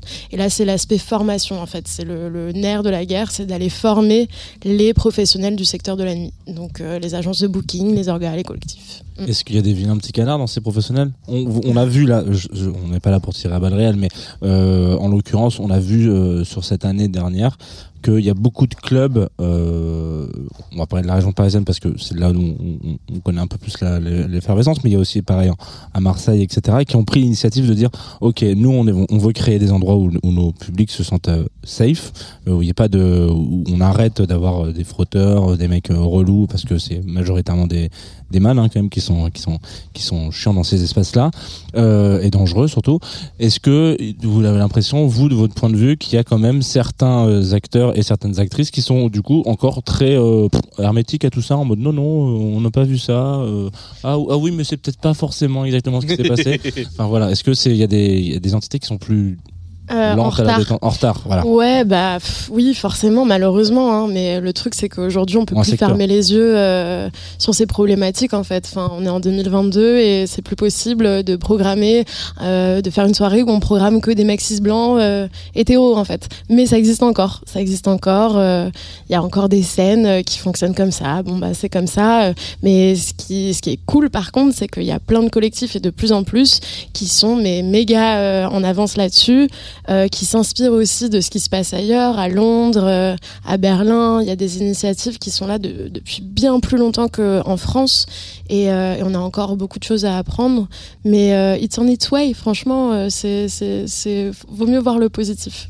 Il y a une discussion entre alors consenti c'est quand même vachement plus identifié et c'est d'ailleurs pas les seuls il y a aussi Actright etc d'autres structures mais euh, c'est plus identifié dans les musiques électroniques est-ce que euh, il y a des allers-retours avec d'autres euh, d'autres d'autres styles là je là il y a deux semaines on était à Nancy pour le Nancy Jazz Pulsation où justement euh, il y avait euh, Roxane qui était euh, Roman pardon qui était responsable de, des développements des publics et qui elle justement mettait ça en place le NJP c'est majoritairement un festival euh, de jazz, de pop, avec une- un, part électronique, mais c'est bon bref, ils, sont. C'est la première fois qu'on trouvait quelqu'un qui était à temps plein sur sur ces questions-là, dans un univers qui est pas vraiment de la musique électronique. Donc, est-ce que vous discutez avec d'autres euh, d'autres univers style quoi Euh, ouais, carrément. Euh, nous, on est vraiment spécialisé dans les espaces festifs et c'est pas uniquement la scène électronique. Après, c'est la, en majorité, on, dialogue avec euh, ce secteur-là parce que il y a la présence des, drogues, de l'alcool et on connaît l'interaction que ça fait avec le consentement et, et du coup, il y a un besoin plus urgent sur cette scène-là. Mais ça nous est arrivé de former des, des salles de concert musique actuelle. On a aussi formé une agence de booking euh, spécialisée dans les musiques euh, hard rock euh, et punk, etc. Et, au final, c'est voilà, ça les concerne aussi, mais c'est juste que il y a un besoin peut-être un peu plus criant parce que dans la scène électronique, il y a la présence de drogue et que voilà, c'est ça. Et toutes ces, toutes ces réflexions-là, c'est après, c'est des choses qui, qui nourrissent tes sets, qui nourrissent ta, ta pratique aussi? Euh, tu veux dire artistiquement? Artistiquement, ouais. Ouais, bah j'essaie de faire attention en pensant par exemple à un podcast. J'essaie toujours de faire attention à ce que euh, les producteurs et productrices, enfin voilà, qu'il n'y ait pas que des producteurs euh, mecs dans ma tracklist. Ça c'est un truc que j'essaie de faire, à- auquel j'essaie de faire attention. J'essaye aussi, même en me faisant programmer, bah, de faire attention au line-up dans lequel je m'engage en fait, pour pas que mon nom soit à côté, de, je sais pas, dans un agresseur qui a fait la une euh, il y a deux ans. enfin voilà, j'essaye euh, de, de faire attention carrément. Et puis, euh, et puis en termes d'artistique. euh, même de, de présence scénique, je, je sais pas, j'essaie de représenter aussi quelque chose d'inspirant pour, pour la scène, peut-être, ouais. Avoir un bon impact, quoi. Ouais, ouais, ouais, ce serait cool. En tout cas, c'est même pas cherché, en fait, c'est juste, euh, je suis moi, et, et si ça a un impact positif, bah, tant mieux, en fait. Et si tu devais là ce soir, alors, nous on, est en train de- on propose aussi un peu aux gens qui viennent euh, dans cet petit espace de faire un peu la programmation de l'émission. Si tu devais avoir un morceau, et là je fais un clin d'œil à Oh. Rémi qui à la technique, Qui va devoir réagir. Voilà, qui va devoir réagir, et on va devoir meubler. Qu'est-ce que, avec qu'est-ce que t'aimerais faire découvrir ou pas d'ailleurs euh, Mhm. aux auditeurs de Tsugi Radio? Ah, c'est dur ce que tu Ouais, c'est dur. Non, on a un peu de temps, on n'est pas non plus à la minute. hein. Ok, ok. Euh, un morceau là, là, euh, j'ai un, un morceau. Coup de cœur que- du moment. Ouais, un morceau coup de cœur du moment. Alors c'est Entity de North, euh, North quelque chose. En plus, on est au Nordic Impact, donc euh, ça, ça Pas fait con. sens. Alors, on est plus On Nordic plus, Impact. attention, hein, ouais. C'était- Ah, pardon. ouais, C'est vrai. C'est le NDK. NDK. Ouais, Nordic NDK. Impact, c'était le l'ancien frère. Mais, ça se passe comment là? On le joue? Euh, ouais, on va Ouais. jouer Voilà, le si- temps qu'il si trouve. Rémi Il va le un peu euh, plus précise que Ouais, North. Parce que North, il y a beaucoup de Ah, trucs. c'est dur. Attends, attends, mais attends, c'est dans mes likes euh, YouTube, j'ai le temps ou Voilà, pas ben oui, on a, on a Franchement, le ça, temps. ça vaut le détour. On a la, la nuit devant nous. On a... Tu joues d'ailleurs, toi, dans, le, dans la grande salle. C'est ça, c'est la Dans le grande club, salle ouais, dans, dans le club. Dans le Euh, club, dans la petite salle, ouais. dans la coup. petite salle, parce qu'il faut aussi mettre un peu de- d'image pour nos auditeuristes qui ne savent pas forcément à quoi ressemble le cargo. C'est donc euh, une des salles, euh, une SMAC, une salle des musiques actuelles euh, sur le territoire euh, donc euh, En plein Caen, en de Caen, d'ailleurs, centre-ville. Pas très loin de notre hôtel, on est bien content. Ah, ça, on est bien. Et à côté de la gare aussi, c'est royal. Euh, bien euh, reçu. D'ailleurs, c'est ce que on en parlait en arrivant dans, dans le lieu. On a fait une petite visite avec euh, avec le responsable des lieux et on a on a discuté du fait que aujourd'hui, en fait, comme l'autre canal euh, à Nancy, etc. Il y a beaucoup de lieux dans lesquels on va. Maintenant, une SMAC est vraiment pensée en deux espaces de fête. C'est-à-dire que vous avez vraiment une grande salle qui va avoir une capacité de 1000 plus packs euh, où ça va vraiment être là pour euh, pour faire du gros concert, Les concerts, oui.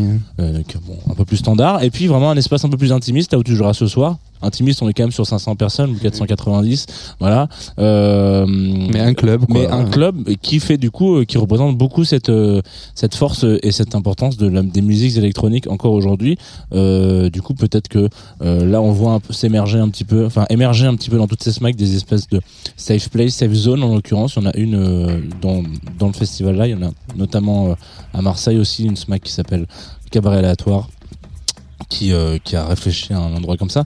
Peut-être que c'est une autre chose, un espoir qu'on peut avoir pour eux, c'est-à-dire genre sur le cahier des charges des SMAC de, à partir de 2020, c'est maintenant il va falloir penser une, une zone pour vos publics plus que pour faire la fête. T'aimerais bien toi ça? Bah, c'est le but, hein. Grave. Donc on s'écoute quoi là actuellement? Du coup, c'est North Face, Entity, et c'est un, un bon classique euh, trans euh, des années 90. Eh ben, merci beaucoup Bambi de nous proposer ça et d'être venu répondre, Merci. à répondre à nos questions sur ce plateau. Donc on te retrouve à 2 heures, euh, vers, aux alentours de 2 heures euh, dans le club. Merci.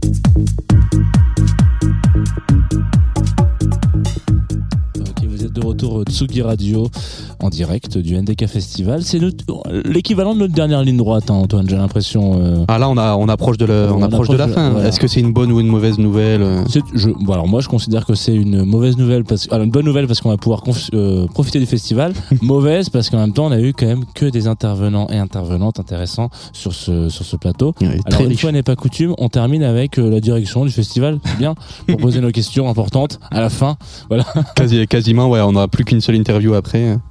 Qui est-il d'ailleurs cette interview? Et euh, donc après, on a Noé Graphique qu'on Ouais, a qu'on a vu hier soir euh, en amont de son euh, de son set, un, très bon set en ouverture du du, du club et donc Noé Graphique, voilà une interview. Moi, je l'annonce. Moi, on a passé un excellent moment avec Rémi à la technique. Euh, On a trouvé, on n'a pas réussi à, à couper dans dans la- le- l'interview tellement le discours était était intéressant, je trouvais, sur euh, sa vision artistique, politique, sur plein de choses. Donc voilà, ne coupez pas comme on dit. restez sur Tsugi Radio Restez sur Tsugi Radio. Il est surtout encore plus tout de suite. Donc là, on est avec Jérémy Jérémy Démé, c'est bien ça? C'est ça, ouais, tout à fait. on voilà. pas si on prononce le S ou pas parce que nous on est tous les du sud alors nous on a tout de suite dit Desmé Non, mais Desmet. Vous faites comme vous voulez, tu peux dire Desmet aussi, mais Desmet c'est très bien. ah très bien Ok. Donc tu es directeur du, du cargo, c'est ça? Tout à fait, ouais. Je suis le directeur du cargo du festival NDK. Je suis arrivé donc depuis un an et demi. Donc un peu après la bataille, mais euh, parce Ouais. qu'effectivement, on va parler sûrement de nordique, j'imagine, et ainsi de suite. Mais en tout cas, je suis arrivé six mois avant le, la première édition d'NDK l'année dernière en 2021. Et voilà, c'est un plaisir de rejoindre la ville de Caen et de pouvoir apporter euh, ce projet, de pouvoir effectivement aussi gérer cet équipement qui est assez sympa. Quoi. Et en plus sur le festival là, on est en train de, de le pimper, donc euh, on est ravis en tout cas de, de pouvoir euh, de pouvoir démarrer le festival. ouais. Ouais, Il y a une vraie pérennisation du coup de ce nouveau format, euh, ce format comme disait euh, comme disait Jean, euh, plus humain, plus réduit et plus axé sur des sur des valeurs proches proches proches de nous. C'est vraiment une volonté de pérenniser ce nouveau format là. Ah oui, tout à fait. Oui. Non, c'est sûr que en plus, on a bien vu hier avec la première soirée que ça crée en fait un espace, une ambiance. On est vraiment en lien avec les personnes, euh, les publics euh, s'échangent. Enfin, il y a des espaces. Je pense que c'est plus important de, de retrouver en fait du sens humain, de l'humanité en fait, surtout après deux ans de Covid, Ouais. avec l'éloignement qu'on a pu avoir. Et je pense que c'est un enjeu fort de pouvoir recréer des petites scènes, des petites euh, jauges. Et je pense que ça n'empêche pas que les gros jauges c'est très bien aussi. hein. On parlait des festivals, euh, des gros festivals d'été. euh. mais voilà, je pense qu'en tout cas, en portant une salle aussi à l'année. Euh, et euh, c'est compliqué en fait de pouvoir porter aussi une salle à l'année et un gros festival. Donc là, on, revient, on, réunit pardon un, un peu de cohérence sur ce qu'on peut faire au long cours tout au long de l'année avec le format du festival où en fait on fait un gros focus sur les cultures électroniques pendant deux semaines, sur ce qu'on peut faire d'action culturelle, de médiation, d'accompagnement des pratiques, d'accessibilité, voilà. Ouais, il y a une volonté de d'élargir aussi au-delà d'une simple proposition euh, musicale euh, techno. Là voilà, il y a les trois soirs, euh, hier soir, ce soir et encore demain soir. Ouais. Mais il y a plein d'autres actions qui sont faites ouais, pendant une dizaine de jours sur un peu toute la ville de, de Caen. Donc il y a une volonté aussi d'aller chercher un autre public aussi, d'aller propulser la, la culture techno au-delà de- des, des murs du club. Oui, alors c'est- on, est, on reste humble, hein, on sait pas, ce sujet. Hein. Mais oui, en fait, on a, on a surtout en- envie, encore une fois, de, de décloisonner en fait euh, ce que peut-être le grand public peuvent s'imaginer encore que l'électro, c'est la teuf, c'est la free party, c'est des, c'est de la drogue ou tout ce qu'on veut. Non, il y a les musiques électroniques sont un peu partout et en même temps, euh, de croiser des formats, c'est assez intéressant. Et donc, nous, on a effectivement envie de pouvoir apporter euh, l'électronique euh, à des enfants, à des parents, à tout type de public. Et donc, on croise des formats. Et donc, la semaine prochaine, par exemple, on investit euh, la patinoire de Caen pour une soirée au NDK on Ice. Ça va être assez, assez fou cette histoire. Super. Avec le collectif comme ça de Rennes qui va donc animer la soirée. On va aussi faire du jeune public. On a Rick le Club le mar- mardi prochain avec euh, un spectacle pluridisciplinaire avec pas mal d'électro aussi. On a également euh, jeudi soir un spectacle d'art numérique en partenariat avec le festival Interstice euh, Canet. Et le soir, on clôture avec euh, Guru Drift, qui est un duo de DJ de Nantes. Je sais pas si vous les connaissez, mais c'est assez sympa aussi. Donc ouais, on croise différents formats, des temps l'après-midi. On a aussi un ciné-concert euh, à des 15h mercredi prochain. Et voilà, c'est la deuxième semaine, on est quasi en, gratuité totale de tout ce qu'on propose. Vas-y. On, a, on en parlait aussi avec euh, Anthony Com euh, tout à l'heure de, des rencontres qui étaient sur la thématique des, des territoires. En sortant du parc expo et en investissant le centre-ville et le cargo, mais aussi d'autres lieux autour, il y avait une volonté aussi de mieux s'ancrer dans un territoire, de plus s'ancrer? Oui, oui, bah ça c'est sûr. Et même par rapport à la programmation, c'est vrai que bah, tu parlais d'Anthony. Effectivement, Anthony, on a travaillé avec lui cette année sur la co-programmation du festival, donc euh, avec d'autres collectifs aussi locaux. Et donc je pense qu'effectivement cet ancrage est fort en fait, parce que euh, Caen est une grosse scène électro également. Il y a 40 collectifs électro sur une ville de 110 000 habitants, donc c'est assez effectivement euh, stimulant. Donc euh, c'est important pour nous de pouvoir d'autant plus trouver des formats et de pouvoir vraiment travailler dans une coopération. Et ça passe aussi par euh, par ça. Et donc euh, en tout cas, c'est vrai que quand on arrive sur un parc expo, tu as 15 000, 20 000 personnes à, à faire venir tous les soirs. Tu rentres dans l'industrie, ça va être plutôt la force de billetterie. Il faut vraiment rentrer dans quelque chose d'un peu difficile. Donc là, effectivement, on avait une jauge plus petite. euh, C'est plus plus déjà un peu plus soft. Et on peut vraiment imaginer des formats, travailler effectivement avec les- Donc c'est vraiment une volonté. Après, on a aussi bien envie euh, de pouvoir quand même rayonner toujours euh, au-delà de, Caen et puis la région Normandie aussi qui est assez dense. Comment est-ce qu'on porte un festival comme ça euh, quand on est euh, une SMAC du coup, enfin une scène de musique actuelle euh, sur un territoire comme comme Caen Euh, Là, on est dans une pièce, notamment, on l'a dit tout à l'heure plusieurs fois, donc on on est en espèce de petit espace bénévole où il y a des gens qui passent, etc. Mais aussi sur les murs, il y a genre plein de photos de personnes qui sont passées au cargo. On n'en voit pas beaucoup derrière des platines hein, sur ces photos. Ouais. Beaucoup de guitares, hein. Beaucoup de guitares, beaucoup de piano, pour- enfin pas beaucoup de une petite batterie, des petits voilà, oui, ils sont il y a petits instruments de musique. Du coup, on se dit qu'à un moment donné, il y a euh, envie peut-être enfin en tout cas, il y a un public qui est un petit peu plus musique live euh, et je considère aussi la musique électronique comme des musiques live mais comment est-ce que ce public-là, est-ce qu'il y a une, euh, une transformation qui se fait? À un moment donné, ils se disent ah c'est quoi ça? Ou ils ont entendu parler du Nordic Impact à Mhm. l'époque peut-être, où ils n'étaient pas du tout touchés et considérés dans, par ce style-là. Mhm. Là, quand c'est quelque chose de plus à taille humaine, est-ce que tu as senti qu'il y a quelque chose de une transmission qui s'est passée Je pense qu'il est encore un petit peu trop tôt pour euh, le dire. Là, c'est la première pour nous vraiment édition. L'année dernière, on l'avait monté, mais avec la Covid, c'était l'enfer. C'était, enfin voilà, on l'appelle la- l'édition zéro. Donc Ouais. c'est un peu tôt pour le dire. En tout cas, je pense malgré tout que quand même, on n'est pas sur les mêmes publics. Mais la date d'hier soir, justement, la programmation, c'était vraiment un enjeu pour nous d'ouvrir le festival avec justement une programmation peut-être qui croise un peu aussi euh, de ce qu'une SMAC pourrait faire avec Néographique ensemble, avec Superpose. Mais après, on a enchaîné aussi sur du clubbing. C'était vraiment l'idée de pouvoir démarrer, de pouvoir happer quand même les publics du cargo à venir faire l'expérience du festival. Mais euh, Ça rejoint le décloisonnement que tu, Ouais. que tu disais. Ouais, tout à fait. Ouais. Mais euh, mais oui, oui, pardon. Mais euh, tout à fait. sur euh, si tu devais imaginer et projeter un peu, euh, allez, on va dire, euh, euh, c'est une édition euh, 4, voilà, puisqu'on a deux éditions, c'est édition 0 et édition 1. Euh, qu'est- Qu'est-ce que tu aimerais imaginer pour ce festival de NDK, justement NDK Festival, genre un endroit peut-être euh, en, en- deux, peut-être deux lieux d'espace, enfin deux lieux de ville. Là, ça, ça vit déjà sur deux lieux. Il y a le- l'espace un peu plus conférence et puis ici, Ouais. euh, qui est un peu plus stuff. Euh, c'est quoi les projections, Alors, les rêves? Pour l'instant, on est même sur sept lieux hein, cette année. Oh, excuse-moi. Mais il n'y a pas de problème. vraiment, non, voilà. non, mais t'inquiète. Mais après, c'est le partenaire euh, avec qui on collabore. Non, on aimerait de toute façon, dans le modèle économique qu'on souhaite chercher depuis- dans 2-3 ans, il faudrait quand même en arriver à avoir une jauge de 3000. Néanmoins, pour pas retourner en fait sur du parc expo ou même sur d'autres Ouais. lieux. Et donc là, il nous manque le, le RP qu'il faudrait, surtout sur cette période de l'année où on peut pas faire de l'open air. Donc on a effectivement euh, envie euh, aussi de pouvoir envisager d'investir un lieu industriel, mais ça a des coûts aussi pour le mettre en, cha- en, en, en- Au en- nord, ouais, au ouais. nord, merci. Mm. ouais. Donc pour l'instant, il nous faudrait une jauge à 3000, ça c'est l'enjeu aussi pour stabiliser le modèle économique. Là, pour l'instant, sur l'année prochaine, euh, je pense qu'il y a quand même plein de volets dans la phase de réécriture qu'on a pu faire avec les collectifs et puis avec toutes les équipes. On a quand même pas mal de happenings qu'on souhaitait faire, investir les trams, et mettre des DJ sets dans Mhm. les trams, euh, investir la ville en faisant pas mal d'happenings. Ça, c'est vrai que ça demande des moyens parce que c'est de la gratuité en face. Donc un peu plus investir la ville euh, sur des formats un peu un peu sympas. Et on voulait aussi euh, développer pas mal de hors les murs avec les collègues de, de Normandie. On va faire aussi euh, sur Cherbourg, aller sur Rouen en amont, quoi, sur le mois de septembre, tu vois, tous les week-ends. Pour l'instant, on est plutôt sur ce format-là. Très bien.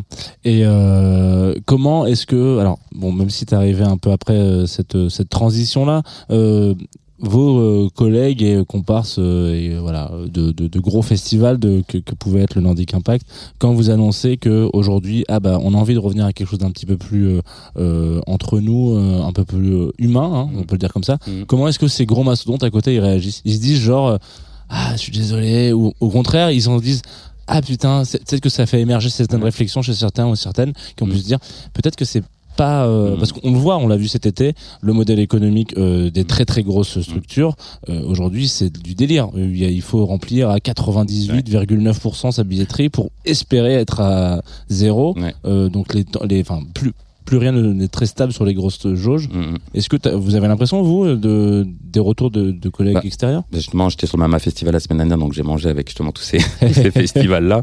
Et j'ai mangé avec Eddie, justement, de Panorama. Ouais. Et c'est le bon exemple, hein, qui l'année prochaine annonce effectivement de vouloir changer leur modèle, de quitter le parc expo, d'investir le Sioux et la micro, la, enfin leur, leur quartier là où il y a le Sioux. Et donc d'être sur une jauge de, de, de 6000 soirs, je crois. Donc en fait, ils reviennent aussi dans une volonté d'être plutôt sur euh, des formats hybrides, accessibles, euh, des petites scènes, des petites jauges. Donc j'ai l'impression en tout cas que c'est quand même une dynamique euh, qui est enclen- enclenchée. Après, euh, au-delà des gros gros festivals, de toute façon, ils ont quand même un peu les reins solides, hein, parce que le panneau, c'est quand même ça restait ce qui était nordique, 15-20 000 par soir. Ouais. Mais tous les festivals intermédiaires, c'est très très compliqué hein, au niveau de la concurrence avec les grosses machines qui arrivent, qui créent. En plus, il y a eu 1000 festivals en plus, je crois, depuis le Covid, qui ont été créés sur le territoire.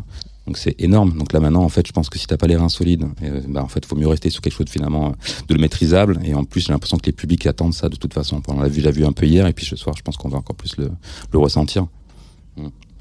Au niveau de la programmation aussi, voilà, on sent juste en, en épluchant les noms qu'il y a une volonté d'être paritaire. Il y a aussi une volonté d'être sur quelque chose d'émergent.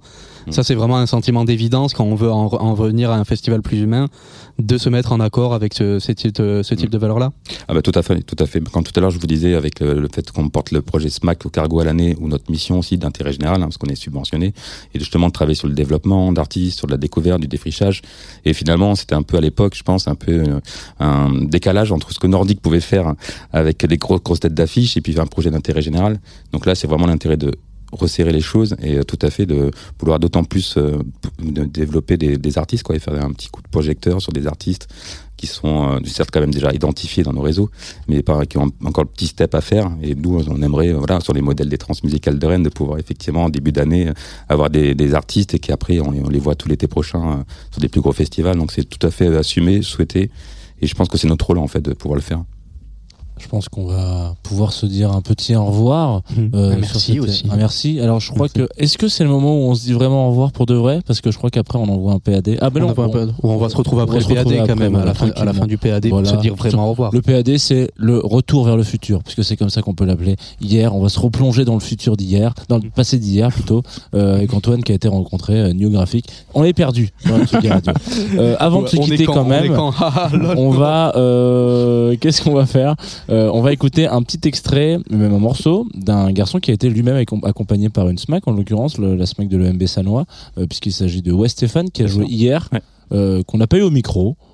parce que c'est un copain et qu'on l'a souvent au micro, donc on s'est dit qu'on allait plutôt privilégier des gens qu'on n'avait pas eu. Mais on va quand même s'écouter 33T, qui est peut-être une de ses plus belles découvertes dans la vie. Voilà, un petit peu comme un- une bonne bouteille de vin qu'on ouvrirait un peu trop tôt. Ce soir, au NDK Festival, à Caen, en direct sur Tsugi Radio, évidemment. merci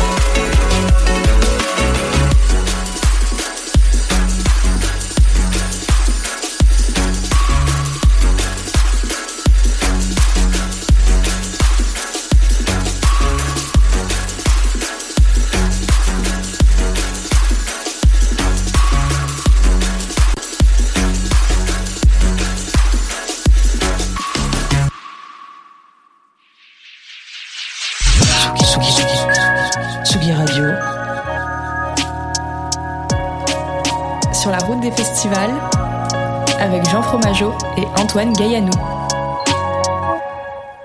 Euh, je l'ai jamais pensé comme ça, mais carrément. Euh, en fait, pour moi, c'est juste euh, que oui, c'est j'ai- j'aime beaucoup quand l'art est dans le réel, en fait. Que quand il y a une, une résonance immédiate et, instinctive.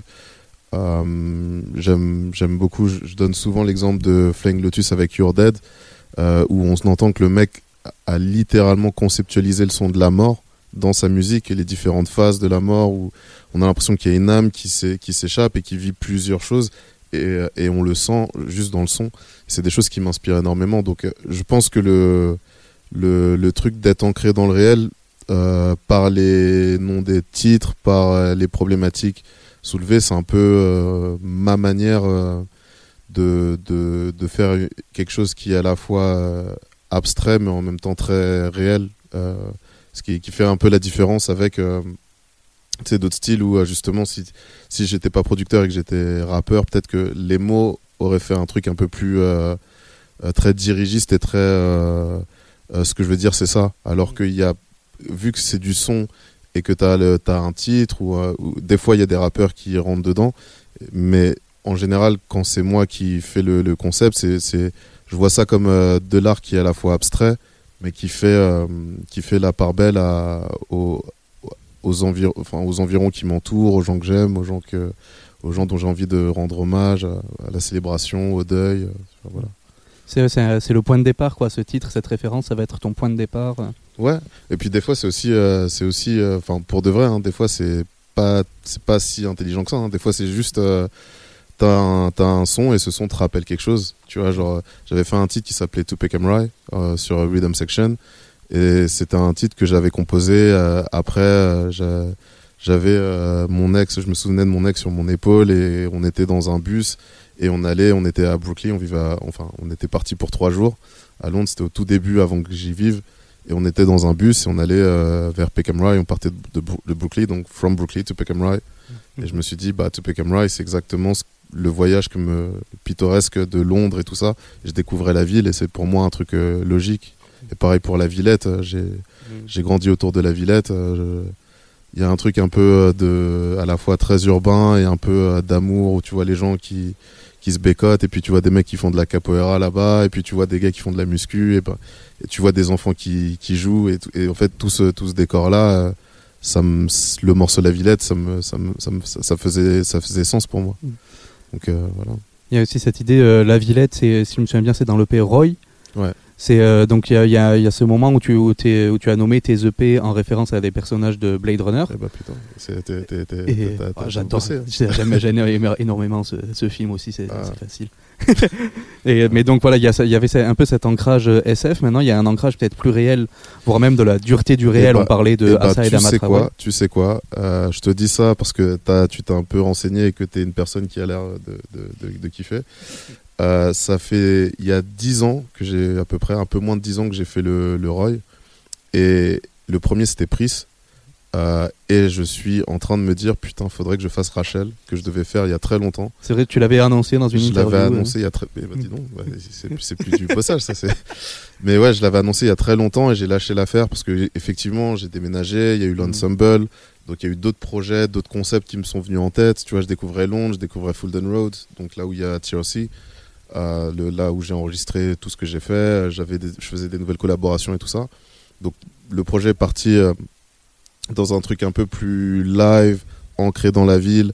Et euh, le truc qui m'a halluciné, c'est euh, la, évidemment en Angleterre, c'est l'approche euh, live du, du son, où les mecs font du jazz, mais en fait ils mélangent ça avec du grime et ils font des gros solos de saxophone dessus et les gens ils twerk et en même temps ils dansent comme des fous et tout ça. Et il est 20h, enfin tu vois. et, c'est- et- et les- et la plupart sont à l'eau, enfin tu vois ce que je veux dire, ça, ça, ça change. Euh, et aussi la diversité, euh, je vais pas se mentir, euh, de, voir, euh, de, de voir des noirs danser sur cette musique à cette, ma- de cette manière, avec énormément d'effervescen- d'effervescence, ça m'a un peu changé la vie, quelque part. Et, et donc j'étais parti là-dedans. Et c'est vrai qu'en ce moment, je suis en train de me dire, j'aimerais bien que le projet trouve une sorte d'équilibre, justement, entre les deux, mes deux facettes. Euh, et, et du coup, je me dis, trouver une belle manière de parler d'amour, ça me parle de ouf. Et en fait, j'ai deux projets en tête. Un qui va plus dans le, dans le, dans le, dans le côté de ce que j'ai développé là. Et il y a un autre où je suis encore en recherche de que- comment, comment faire de la musique électronique avec tout ce que j'ai Mm. accumulé là. Et cette expérience live. euh, Ouais. Et, comment trouver le, le juste milieu. Et alors, il y a des gens hein, qui m'inspirent à Floating Points. il y a- Enfin, il y a, il y a des tonnes de personnes qui, encore une fois, Flylo. Il y a plein de gens qui font des trucs super. Mais en- comme d'hab, c'est- il y a des gens qui t'inspirent. Mais après, c'est comment toi t'approches euh, le truc. Comment toi, qu'est-ce que toi t'as envie de dire euh, dans, si tu te remets à faire euh, une musique euh, basée sur des trucs électroniques. Qu'est-ce qui sera électronique Qu'est-ce qui ne le sera pas? Mhm. Euh, Mais c'est vrai que je me dis que tous les futurs projets seront toujours dans cette euh, cet aller-retour et même euh, et, et mon, mon but au final c'est déjà le cas dans les derniers projets c'est d'avoir de moins en moins de genres en fait. C'est d'être de plus en plus euh, de, plus en plus et donc de moins en moins. Quelque voilà part. c'est Mm. ah, les deux à la fois ouais D'être, euh, ouais d'avoir tous les tous les genres et aucun genre à la fois effectivement Et dans cette idée d'ancrage, il y a aussi, donc, euh, je disais, les, les références à, à Saadama Traoré, à Black Lives, Ma- Black Lives Matter en, en général. Donc, ce qui fait que, notamment dans ton dernier disque, il y a une ambiance à la fois très solennelle et qui en même temps reste très groovy, ça reste très, très dansant. Comment ça se fait en toi, cet équilibre entre ben, le, le deuil et la volonté de conserver un esprit de fête malgré tout? Bah, c'est, euh, je pense que c'est aussi ma manière d'approcher le deuil. Il y a un truc de, euh, on a envie de, on a envie, euh, en fait, là, à Fort Adama, le track Fort Adama, il y a un truc assez, assez solennel, effectivement, où on se dit, bon, bah, il est mort, bah, merde. Et, et la question, c'est, et après? Et donc, euh, tu vois, il y avait le, je sais pas, c'était euh, la fin de, des huis clos de, de Sarthe, là, le, eh bien, continuons, je sais plus, un truc comme ça. Où il- les gens ils se font du mal et à un moment il y a un des gars qui s'assoit et qui dit bah continuons et euh, le truc c'est qu'il faut se dire comment comment on, comment on, on continue où est-ce qu'on va après ça qu'est-ce qui est le plus important pour nous et et justement la, la, la dichotomie entre la dichotomie entre Queen Assa et Fort Adama euh, Queen Assa, elle est encore en vie, elle est encore en train de défendre les valeurs de son frère. Elle essaye euh, de, elle est contre le racisme systémique, elle est contre les violences policières. Euh, elle continue de fêter l'anniversaire, elle continue d'être dans la lutte, donc elle est toujours là. Donc c'est un truc cool, c'est dansant, c'est sympa. C'est c'est bien d'avoir une personne comme ça, une personnalité comme ça en France. Je pense que c'est une des personnes, je l'ai dit plein de fois, mais je le pense réellement, c'est une des personnalités les plus importantes en France en ce moment, à mon avis. Et à côté, ben il y a quand même un- son frère qui est mort. Et donc quand on le dédie, quand je dédie un morceau à son frère, j'ai plus envie de, euh, tu vois, on- je pensais hein, faire un, ça aurait pu être un truc très énervé, tu vois, un truc en mode, euh, tu vois, quand j'ai entendu des rappeurs parler de cette histoire, c'est en général, euh, tu vois, fuck la police, De- et vous de êtes- colère, quoi, ouais. Ouais, colère, vous êtes des corrompus, vous êtes nana. Et moi, je suis plus en mode, bah merde, il est mort, en fait. On s- ok, le système, il est pourri, ok, merde. Tu vois, ça pourrait être mon petit frère, il est mort, en fait. Et en fait, juste rester sur ça, que, tu vois, genre, peut-être que toi, ça va pas te toucher parce que euh, euh, t'es pas de la même obédience, euh, tu vois, ou t'es pas de la même euh, couleur de peau, ou t'as pas connu ce genre de problématique. Peut-être que Michel Zecler, ça va pas te toucher, mais pour les gens que ça touche, à chaque fois que ça arrive, t'es en mode, bah merde, putain, c'est, relou, tu vois, genre, ça, c'est. Tu vois, t'as envie de respecter le système, t'as envie d'être cool, mais t'es en mode, putain, on n'est pas obligé de crever, on n'est pas obligé de se faire violer, enfin, ça, ça peut être cool de, de, de- de- que tout se passe bien, tu vois. Donc c'est juste, c'est juste, c'est vraiment ce sentiment-là, un peu de, de, même pas de rancœur, mais plus de, de tristesse en fait. C'est ça, c'est- et c'est ça que j'essaie de transcrire parce que c'est ça- vraiment ce que j'ai senti. Et euh, c'est important pour toi, même même si tu ne vis plus en France ces, de- ces dernières années, de, poursuivre cette connexion-là, de parler de ce qui se passe euh, en France, dans le pays où tu as grandi? Bah, en fait, c'est, je vais pas te mentir, ça s'est fait. euh, en fait, Full Down Road Part 2, partout, le, le, dernier disque où- qui parle de Asa et d'Adama et tout ça, il s'est fait super naturellement. En fait, le part 1, j'arrivais dans le pays, donc il y avait un truc de euh, je découvre un bled et j'ai pas forcément envie de parler de là d'où je viens parce que je découvre tout j'ai juste envie de, de m'adapter, de montrer, d'être. Tu vois, j'ai fait le, le, morceau avec euh, Nubaya Garcia, qui, a été une grosse référence pour moi. Je découvrais Brother Portrait, je lui dis est-ce que tu peux être le guide dans mon disque? Euh, Je parlais de gentrification parce que c'est le truc qui m'a marqué dans les deux villes, du coup dans la ville d'où je viens et la ville où j'allais. C'était euh, en six mois, je voyais des trucs changer à Londres Et ma ville était déjà en train d'être gentrifiée, où tu vois, il y a plein de choses qui changeaient dans, dans le 18, dans le 20e. Et j'étais en mode, euh, putain, donc j'ai envie de parler de ce truc-là. Et puis de la contradiction que ça crée, tu vois, en toi, parce que tu es aussi une partie de la gentrification, machin. Donc j'étais dans des, dans des problématiques un peu plus. euh, je découvre la ville, je trouve les. Je regarde un peu les, les équivalences entre euh, là d'où je viens et là où j'arrive. Tu vois, tu as le morceau Hôtel La Place, qui est là où je vivais dans ma transition. Et tu as le morceau euh, Dalston Junction, avec le, le poème de, de, de, de Brother Portrait, qui était, qui était vraiment ancré dans, dans ce truc de euh, comment il se ressent euh, en retournant dans un vieux quartier, machin. Un- et, donc, en gros, et, la, la dé- dédicace à ma petite sœur, que j'avais pas vue depuis un moment. Donc, tu vois, le premier, il était vraiment en mode un peu perso et un peu je découvre quelque chose. Le deuxième, c'était peut-être un peu plus euh, quelque chose de. C'est le lockdown. Ça fait un moment, ça faisait deux ans avant, le, avant que le lockdown arrive que je composais les morceaux, que j'avais les, les morceaux à Asa et Adama, et que je regardais comment euh, faire le, le disque. Et, euh, et, et- et pendant ce temps-là, bah, il y a BLM qui arrive. Et en fait, je me dis, mais en fait, tout le monde parle de George Floyd. Mais et cette problématique, elle m'a beaucoup touché, tu vois, parce qu'il y avait, y a les- le syndrome Karen, les, les, le, le truc de euh, une femme qui est devant une vidéo et qui te dit très clairement, bah, écoute, là, si j'appelle la police et que je me mets à pleurer, enfin, là, toi, toi et ton chien, là, vous allez crever, tu vois. Et elle lui dit en face, en mode, je sais ce que je fais. Et euh, tu penses que tu penses qu'ils vont croire qui si moi je dis que tu es une menace pour moi machin. Donc tous ces trucs que on a déjà ressentis mais que tu vois le, BLM a, poussé euh, vraiment en mode gros buzz international. Et en fait moi dans ce contexte là j'étais en mode mais en fait on parle de tout ce qui se passe aux États-Unis. Euh, il y a des discriminations que mes amis ont vécu ou des traumas que j'ai vécu avec des gens à Londres. Et à un moment je suis en mode mais en fait là je suis en train de parler de partout mais je parle pas de là d'où je viens. Et je regardais en même temps certains médias français et ils étaient en mode non mais ça c'est aux États-Unis ça. Et j'étais en mode wow. Euh, revenons euh, revenons à nos moutons. Je suis français. Et en fait euh, personne ne parle de Adama Traoré en Angleterre. Et je me suis dit mais en fait c'est ce combat là les morceaux je les ai composés depuis un moment. Et ce combat là c'est le mien. Et en fait il y a un moment où les étoiles s'alignent et je suis en mode mais en fait mon le, le combat contre le racisme systémique c'est le le mien. Et en fait il vient pas euh, il vient pas des États-Unis. Il vient pas euh, il vient pas de, de, de Ouagadougou. Il vient pas enfin si du coup mais il est un peu partout. Mais le, le mien en tout cas il est à, il est en France. Celui que moi j'ai ressenti c'est celui de Zecler d'Adama de Théoloaka C'est euh, faire rentrer en connexion tout ça, toutes ces euh, qui sont qui sont, réflexions. qui, qui sont vraiment le, le- genre un noir en France qui et, et en fait ça touche aussi tu vois le, le secteur de la musique enfin tu vois ça touche à, à plein de choses que j'ai vécues dans différentes tu sais je suis aussi parti parce que j'ai ressenti un moment le, le, plafond de verre tu vois où je me sentais euh, un peu il y a des trucs que je peux faire maintenant que j'aurais pas pu faire de la même manière en France donc il y y, a un moment où je ressens un système entier tu vois et où tu te sens bloqué dans ton intuition, dans ton inspiration, dans, dans, dans ce que le système te renvoie, dans, les, dans, les, les, les, dans, BFM TV, dans tout ce qui peut arriver euh, sur les, musulmans ou sur euh, le problème. euh, Tu vois, il y a des réchauffements climatiques, il y a des problèmes de, de, de, de jeunesse, d'emploi, de machin, et le problème, c'est une femme voilée. T'es en mode, mais tu te fous de la gueule de qui?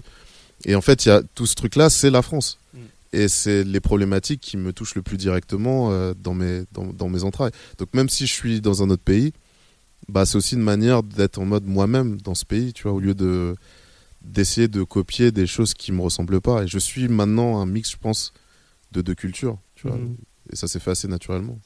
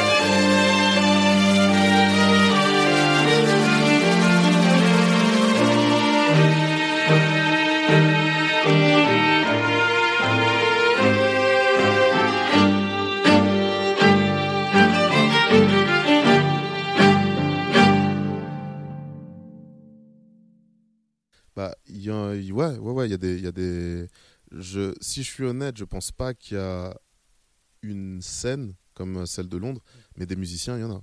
Des musiciens, euh, il y a des potes de Fungi, tu vois, le, le, le, le- side project de Monomyth, euh, qui, qui est un peu plus live, euh, qui défonce avec, euh, euh, euh, avec- tous les musiciens sont super dedans quoi.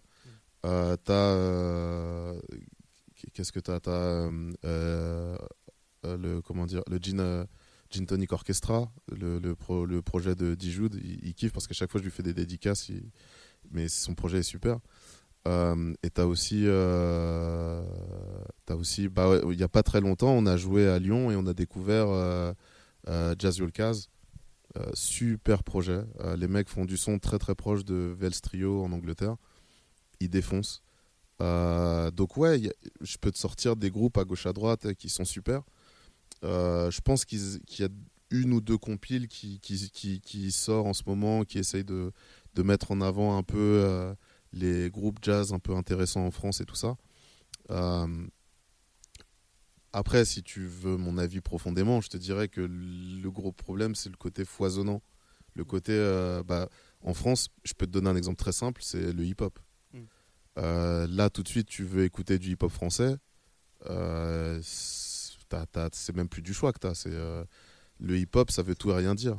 C'est dominant, oui, c'est le genre dominant. C'est le genre dominant, mais c'est de la, c'est de la pop, c'est du, c'est de la drill, c'est, euh, c'est du boom pop à l'ancienne. Enfin, ça va dans tous les sens et il y a des tonnes d'expérimentation. T'as Lelo, t'as, enfin, Mm. tu vois, t'as, t'as euh, Frisk Orleans, enfin, tu vois, t'as des trucs euh, engagés, t'as des trucs euh, totalement euh, nihilistes. Enfin, ça, dans les, dans ce que ça dit, dans les concepts, dans le hip-hop en France, ça défonce. Mm. C'est, et ça va. Et j'aurais pas dit ça il y a six ans, mais ça, moi, je le ressens dans le jazz en Angleterre. Ouais. Euh, et et- et c'est pour moi le souci, c'est qu'en France, je trouve que pour l'instant, peut-être ça va changer, tu vois, ou peut-être il y a des gens qui vont faire bouger les choses, mais pour l'instant, c'est un peu plus institutionnel et il y a quelques groupes à gauche à droite qui sortent du lot. Pour l'instant, c'est comme ça que je vois ce qui se passe ici. Et, et puis t'as Chassol aussi, putain.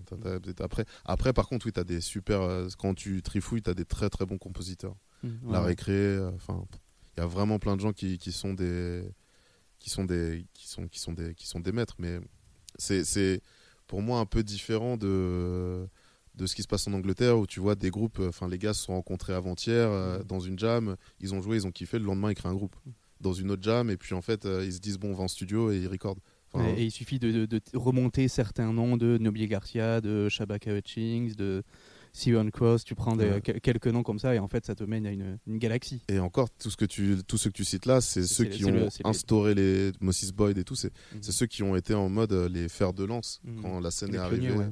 Avec euh, le, le- je pense que le premier gros projet qui a explosé, c'était le Kamal Williams.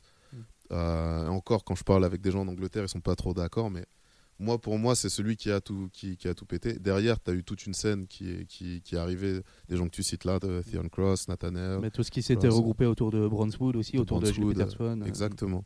Donc euh, voilà, toute la scène de We Are Here, en gros. Mhm. Euh, et après, t'as- là maintenant, c'est vraiment. euh, bah, c'est tellement insta- installé que tu vois, We Are Here, tu y vas, bah, tu découvres tout le temps des nouveaux talents. Il y a des tentes euh, dans ce festival qui sont dédiées aux nouveaux talents, des gens qui ont, qui, ont, qui ont fait deux gigs, tu vois, et qui sont déjà en mode. euh, putain, ça envoie, tu vois. Et, et c'est. Et il y, a une- il y a une vraie foisonnance. Et, euh, ce que j'aime en, en ce moment à Londres, c'est qu'il y a. euh, il n'y a pas vraiment le choix entre. Ça n'a pas toujours été comme ça. Mais m- maintenant, c'est le cas, c'est qu'il n'y a pas vraiment de choix entre le live et le, et le club. En fait, les deux euh, cohabitent. Euh, et tout, tout en ce moment, spécifiquement en ce moment, parce que je fais une jam session tous les lundis euh, et je démarre, enfin dans le nord de Londres, et je démarre une dans le, dans le sud euh, les mardis qui s'appelle Ori. Et en fait, c'est, tu te rends compte que les gens ont pas peur de mélanger. C'est pas de se mélanger comme on dit dans les pop, ouais, je veux pas me mélanger. C'est pas, c'est pas ça, c'est plus en mode, ils ont pas peur de mélanger les styles. Ça veut dire qu'un rappeur, euh, s'il entend un truc de drum and bass, il, a pas, il va dire ouais, j'en mets. Ou s'il entend un truc de house, il va faire ah ouais, trop bien. S'il entend du jazz, il va faire ah ouais, super. Et, en- et, et tout le monde est dans ce mode-là, en, en mode naturellement dans un mode de recherche de, du son, tu vois. Et, et c'est, super inspirant à vivre, enfin pour moi. Et le, le fait d'arriver dans un festival qui justement est euh, plutôt orienté euh, club, euh, DJ, euh, tout ça, et de toi arriver avec ton groupe de jazz euh, hybride, tu penses que c'est quelque chose qui va dans le bon sens pour le cas français? Bah totalement. Et puis et puis ça me change aussi puisque du coup j'ai un profil un peu particulier, tu vois, puisque du coup moi je me sens pas spécialement euh, quand tu connais mon parcours et tu sais ce que j'ai fait, tu peux comprendre si je te dis je me sens pas trop être un jazzman en soi. j'ai le jazz, euh, c'est- j'ai un peu l'impression d'avoir hacké le système, tu vois. Je suis, je suis rentré par une porte en mode. euh, Oui, Parce que toi, euh, tu, tu viens de la house, mais euh, est-ce que c'est il y a une énergie commune pour toi? Bah oui, mais, mais après, c'est ma manière. en- C'est c'est compliqué à expliquer, mais en gros, c'est ma manière de vivre la musique. Elle est à travers le club depuis, euh, de- depuis des années. Tu vois, là, il y a Madre Music qui joue, c'est des, des, des potes de, de, de- il y, a, y a 10 ans. Donc, euh, tu vois, euh, j'avais fait une date avec la BAT. Je suis en mode, bah, ouais, on- il fait toujours son live avec les MPC. Je suis en mode, bah, trop bien, c'est des trucs qu'on faisait il y a, y a longtemps. Et, et en gros, euh, moi, je viens de ça. Donc, c- pour moi, ce que je fais, et c'est toujours ça. Dans ma tête, à moi, ça n'a pas changé. Mais le truc, c'est que l'approche que les gens ont de ma musique a changé. Parce qu'ils ils se disent, mais attends, euh, c'est live, tu fais plus la même chose. Le euh, son n'est plus le même puisqu'il y a un collectif. euh. il y a un collectif derrière, il y a, il y a plein de trucs qui, qui changent, tu vois, mais dans ma tête, en fait, c'est juste. Moi, j'ai pas changé ma manière de composer, j'ai pas changé ma manière de faire du son. J'ai un peu. Si, j'ai parce que c'est un peu plus collaboratif, on va dire, il y a, il y a Mhm. plus de monde euh, sur certains morceaux, mais il y a plein de trucs que je compose toujours chez moi, avec mes MPC, enfin, toujours de la même manière. C'est juste le résultat, je vais être en mode ah bah tiens ça on pourrait le travailler ensemble ça on pourrait faire ça. Euh, ah je pourrais rajouter tel rappeur je pourrais rajouter tel éme- élément. Les Hans peuvent, peuvent faire tel style de mélodie. Donc je, je le l'arrangement est différent mais ma manière de penser la musique et de faire de la musique je pense que c'est super reconnaissable parce que c'est le même gars qui est derrière et qui a tous les qui a le même euh, système de pensée la même manière d'être. Mais, euh, mais je pense que les gens donc du coup moi ça me fait grave plaisir d'être dans un dans un truc de club en ouverture parce que ça ça représente ce que j'essaye de, de faire tu vois. Et il y a un gars par exemple en Angleterre qui m'inspire beaucoup et qui est un bon pote aussi Kieran qui s'appelle K15 euh, qui est un excellent euh, compositeur et qui a fait euh, un projet qui s'appelle Curl Was Close qui est justement un projet jazz hip hop un peu expérimental. Même lui maintenant c'est musique euh, en, en tant que K15 ça va de moins en moins dans la house. J'ai entendu plein de trucs super hip-hop posés de lui. Et en fait, je me sens très proche de ce mec-là parce que quand tu vois, quand il faisait des DJ sets, il jouait euh, du jazz, il jouait euh, Kendrick, il jouait plein de, plein de trucs. Il était super ouvert et, et- et je, et je pense que le club a besoin de ça. Mhm. Tu vois, les, mes DJ favoris sont comme ça. Tu vois, euh, euh, Théo Parish, c'est mon idole depuis, euh, de- depuis 20 ans. Euh, et, et je, et, les gars étaient super avant-gardistes. Et je pense qu'avant tout, ce qu'on entend dans, dans son son, c'est qu'il est hors du circuit, hors du contexte. Il, il Mhm. fait, il fait vraiment sa musique. Sa musique, elle est dansante, mais elle est super expérimentale. C'est de l'avant-garde, tu vois. Et, et je pense que c'est un peu. euh, je, je pense que le, le club, il faut faire bouger les gens, c'est clair. Mais le, le- le club en soi a besoin de, de, de- de fraîcheur et d'expérimentation, tu vois. Et je pense que c'est un truc où il- on tombe rapidement, et je pense que c'est ça qui est arrivé à la house française, euh, entre autres, c'est qu'on on tombe rapidement dans le, dans le ronronnement, tu vois, dans le truc de. euh, on sait que ça, ça va faire bouger les gens, mais, euh, mais en fait, on perd le. Encore, encore une fois, le foisonnement. Et tu vois, on parlait de- du hip-hop. Il y a eu une période en France, la house, c'était énervé. Je, je, on- je parle de mes dates, mais je, je voyais ce qui se passait dans toute la France. Il y a une période où la house française, euh, et ça m'a même étonné d'apprendre, tu vois, KLC, genre des, des, des, des DJ euh, et des, des, des producteurs à Atlanta, à Los Angeles, à Détroit, qui, qui regardaient ce que faisait Madre, moi, euh, le Rafiki, tu sais, mon pote. Je suis en mode, mais on est son père, tu vois, on, est suivi par quatre pèlerins, euh, on fait des disques avec euh, trois, trois crottes de nez. mais mais les, les, les types là-bas sont en mode, putain, euh, il se passe un truc en France. Et je trouve que c'est dommage que, tu vois, ça. Il n'y ait pas eu la, la, le foisonnement, a pas, tu vois, il n'y a pas eu le truc de on, on y va, il y a plus de monde et ça parle à tout le monde et tout le monde, euh, que, que ça devienne le hip-hop. Mm. Tu vois, ça m'a ça m'a un peu. Ça m'a ça m'a mais après tu vois on peut pas refaire le monde c'est la- je suis aussi passionné, tu vois, par la musique. Donc ça me, quand les trucs, quand t'as des, une idée forte en tête et que tu dis putain, ça, la France, ça pourrait être ça pour la scène internationale et que ça, ça, ça se passe pas exactement comme t'as en tête, en mode ah bah zut, tu vois. Mais après, il y, a- il y a toujours des très très bons euh, DJ et je suis super content que tu vois la scène club, elle soit toujours là. Euh, Il y a plein de choses qui se passent, il y a la créole, il y y a toujours des, il y a toujours des trucs de toute façon. C'est, je, je pense que le seul truc, c'est qu'il faut un peu creuser, quoi. Il faut un peu creuser. euh, euh, et c'est vrai que là où je vis, bah, je j'ai pas besoin de creuser tant que ça. Et euh, peut-être dernière question, est-ce qu'à l'avenir tu pourrais revenir à des trucs euh, totalement solo, revenir à NE graphique tout court et sortir les trucs qui sortent de ta MPC, des, des choses comme ça? C'est l'idée. C'est l'idée. Je pense que c'est ce qui va se passer. Mais, il y a un petit mais, c'est que je pense que tout sera noé graphique. Ça veut dire que j'ai pas envie euh, de. Je, je suis, je suis, je suis, je suis plus le gars tout seul dans sa chambre. Mm. Mais des fois, je suis ce type tout seul dans sa chambre. Ou je suis aussi le gars. J'ai découvert la MPC Live, qui est genre mon- en train de devenir mon instrument de prédilection. Et en fait, le truc incroyable avec ça, c'est que y a, tu peux la brancher. T'as pas besoin de la brancher. Tu la charges comme un iPad et tu peux faire de la MPC n'importe où. Donc, euh, et le truc, c'est que j'aimerais bien euh, passer du temps à retravailler des samples et à, à réapprendre la MPC avec une nouvelle, une nouvelle manière de, de penser ma musique. Donc en fait, ce qui, ce qui, à mon avis, va se passer, c'est que euh, il y aura plus de Noé Graphic Ensemble. Le ensemble, ça sera le live, c'est-à-dire que je dirais Noé Graphic Ensemble si tu, parce que j'aimerais bien euh, re-DJ, j'aimerais bien euh, peut-être euh, refaire euh, des lives électroniques avec moi tout seul. J'ai- plein, plein d'idées pour le futur, mais l'idée, ça serait que euh, que je fasse ça ou que je fasse ensemble. Ensemble, ça sera ah, il va venir avec euh, ses gars, il va venir avec son groupe euh, ou il va venir avec un orchestre ou je sais pas. Et quand c'est pas ensemble, ben ok, c'est un DJ ou ça va être un gars qui va faire de la musique électronique. Donc pour le live, ça- en fait, le ensemble, ça va juste me permettre de différencier les lives. Mais je pense que sur disque, j'ai j'ai envie, euh, comme je t'ai dit, tu vois, j'ai envie de pousser les concepts. Donc tu vois, je te parlais de Rachel. J'ai, euh, on a composé un morceau il y a pas très longtemps. Je pense que ça sera le morceau éponyme euh, aussi d'un disque qui sera un peu hybride.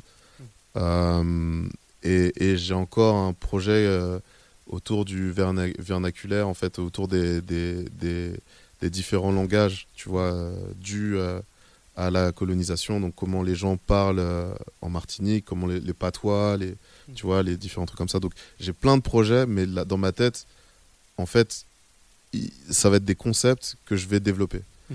Euh, et ça, j'ai pas trop envie, ça sera, c'est moi. Donc, euh, si c'est avec euh, des musiciens, euh, c'est avec des musiciens. Si c'est avec ma MPC, c'est avec ma MPC, tu vois. Et j'ai envie de, de plus en plus qu'on ressente que euh, tout ça, c'est. Comme je te disais, je te donnais l'exemple de Flylo. Mm. Euh, il va partout, il fait plein de trucs, mais t'entends son son, c'est Flylo. Et, et comme d'habitude, c'est toujours compliqué parce que j'ai une idée très forte de où est-ce que je veux aller. Et c'est très compliqué de d'en parler avant que ça soit fait. Parce que les. Tu vois, c'était comme je disais, ouais, il faut faire une jam et il y aura plein de gens et on va tous se connecter, machin, avec nos esprits, ça va être trop bien. Je disais, ah, super. Et quand je l'ai fait, bah, il y a 300, 400 personnes qui viennent tous les lundis dans une, euh, dans, dans un gros, dans une grosse warehouse pour danser autour de, de la musique live. Tout le monde peut rentrer sur scène. Enfin, c'est un truc très particulier. Mais, et c'était, c'était dur de, d'expliquer, tu vois. Mhm. Et je pense que c'est pareil sur euh, où est-ce que je veux aller, comment, quand, quand ça sera là, quand ça sera tangible, les gens vont faire Ah ouais, ok. tu vois, c'est, c'est ça en fait qu'il, qu'il voulait faire.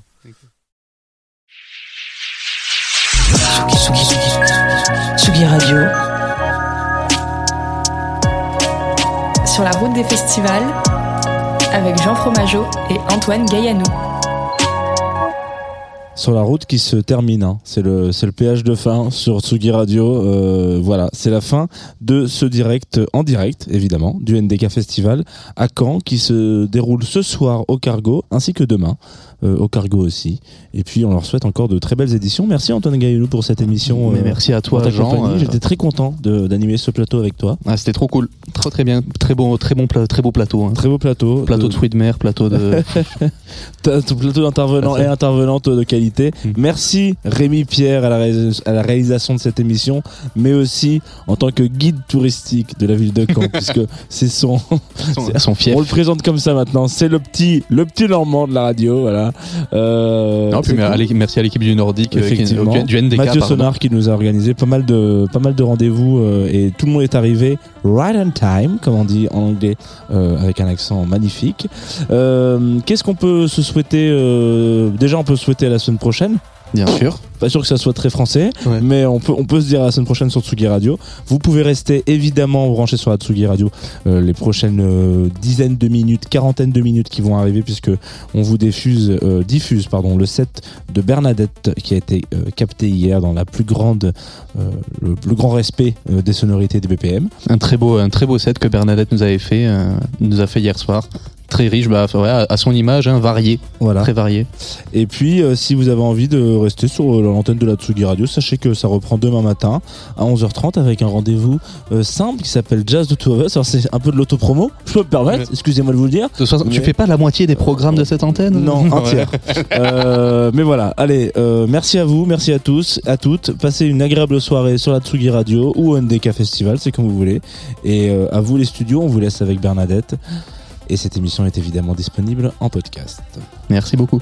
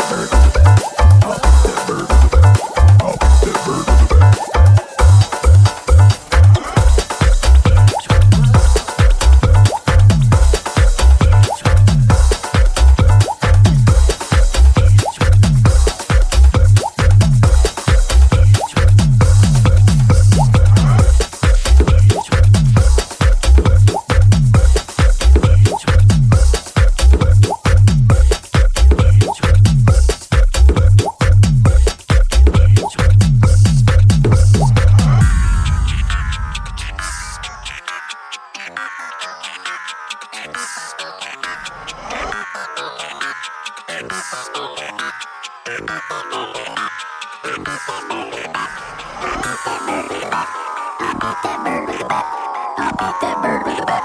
I'll beat that bird with a bat. I'll beat that bird with a bat. I'll beat that bird with a bat. I'll beat that bird with a bat.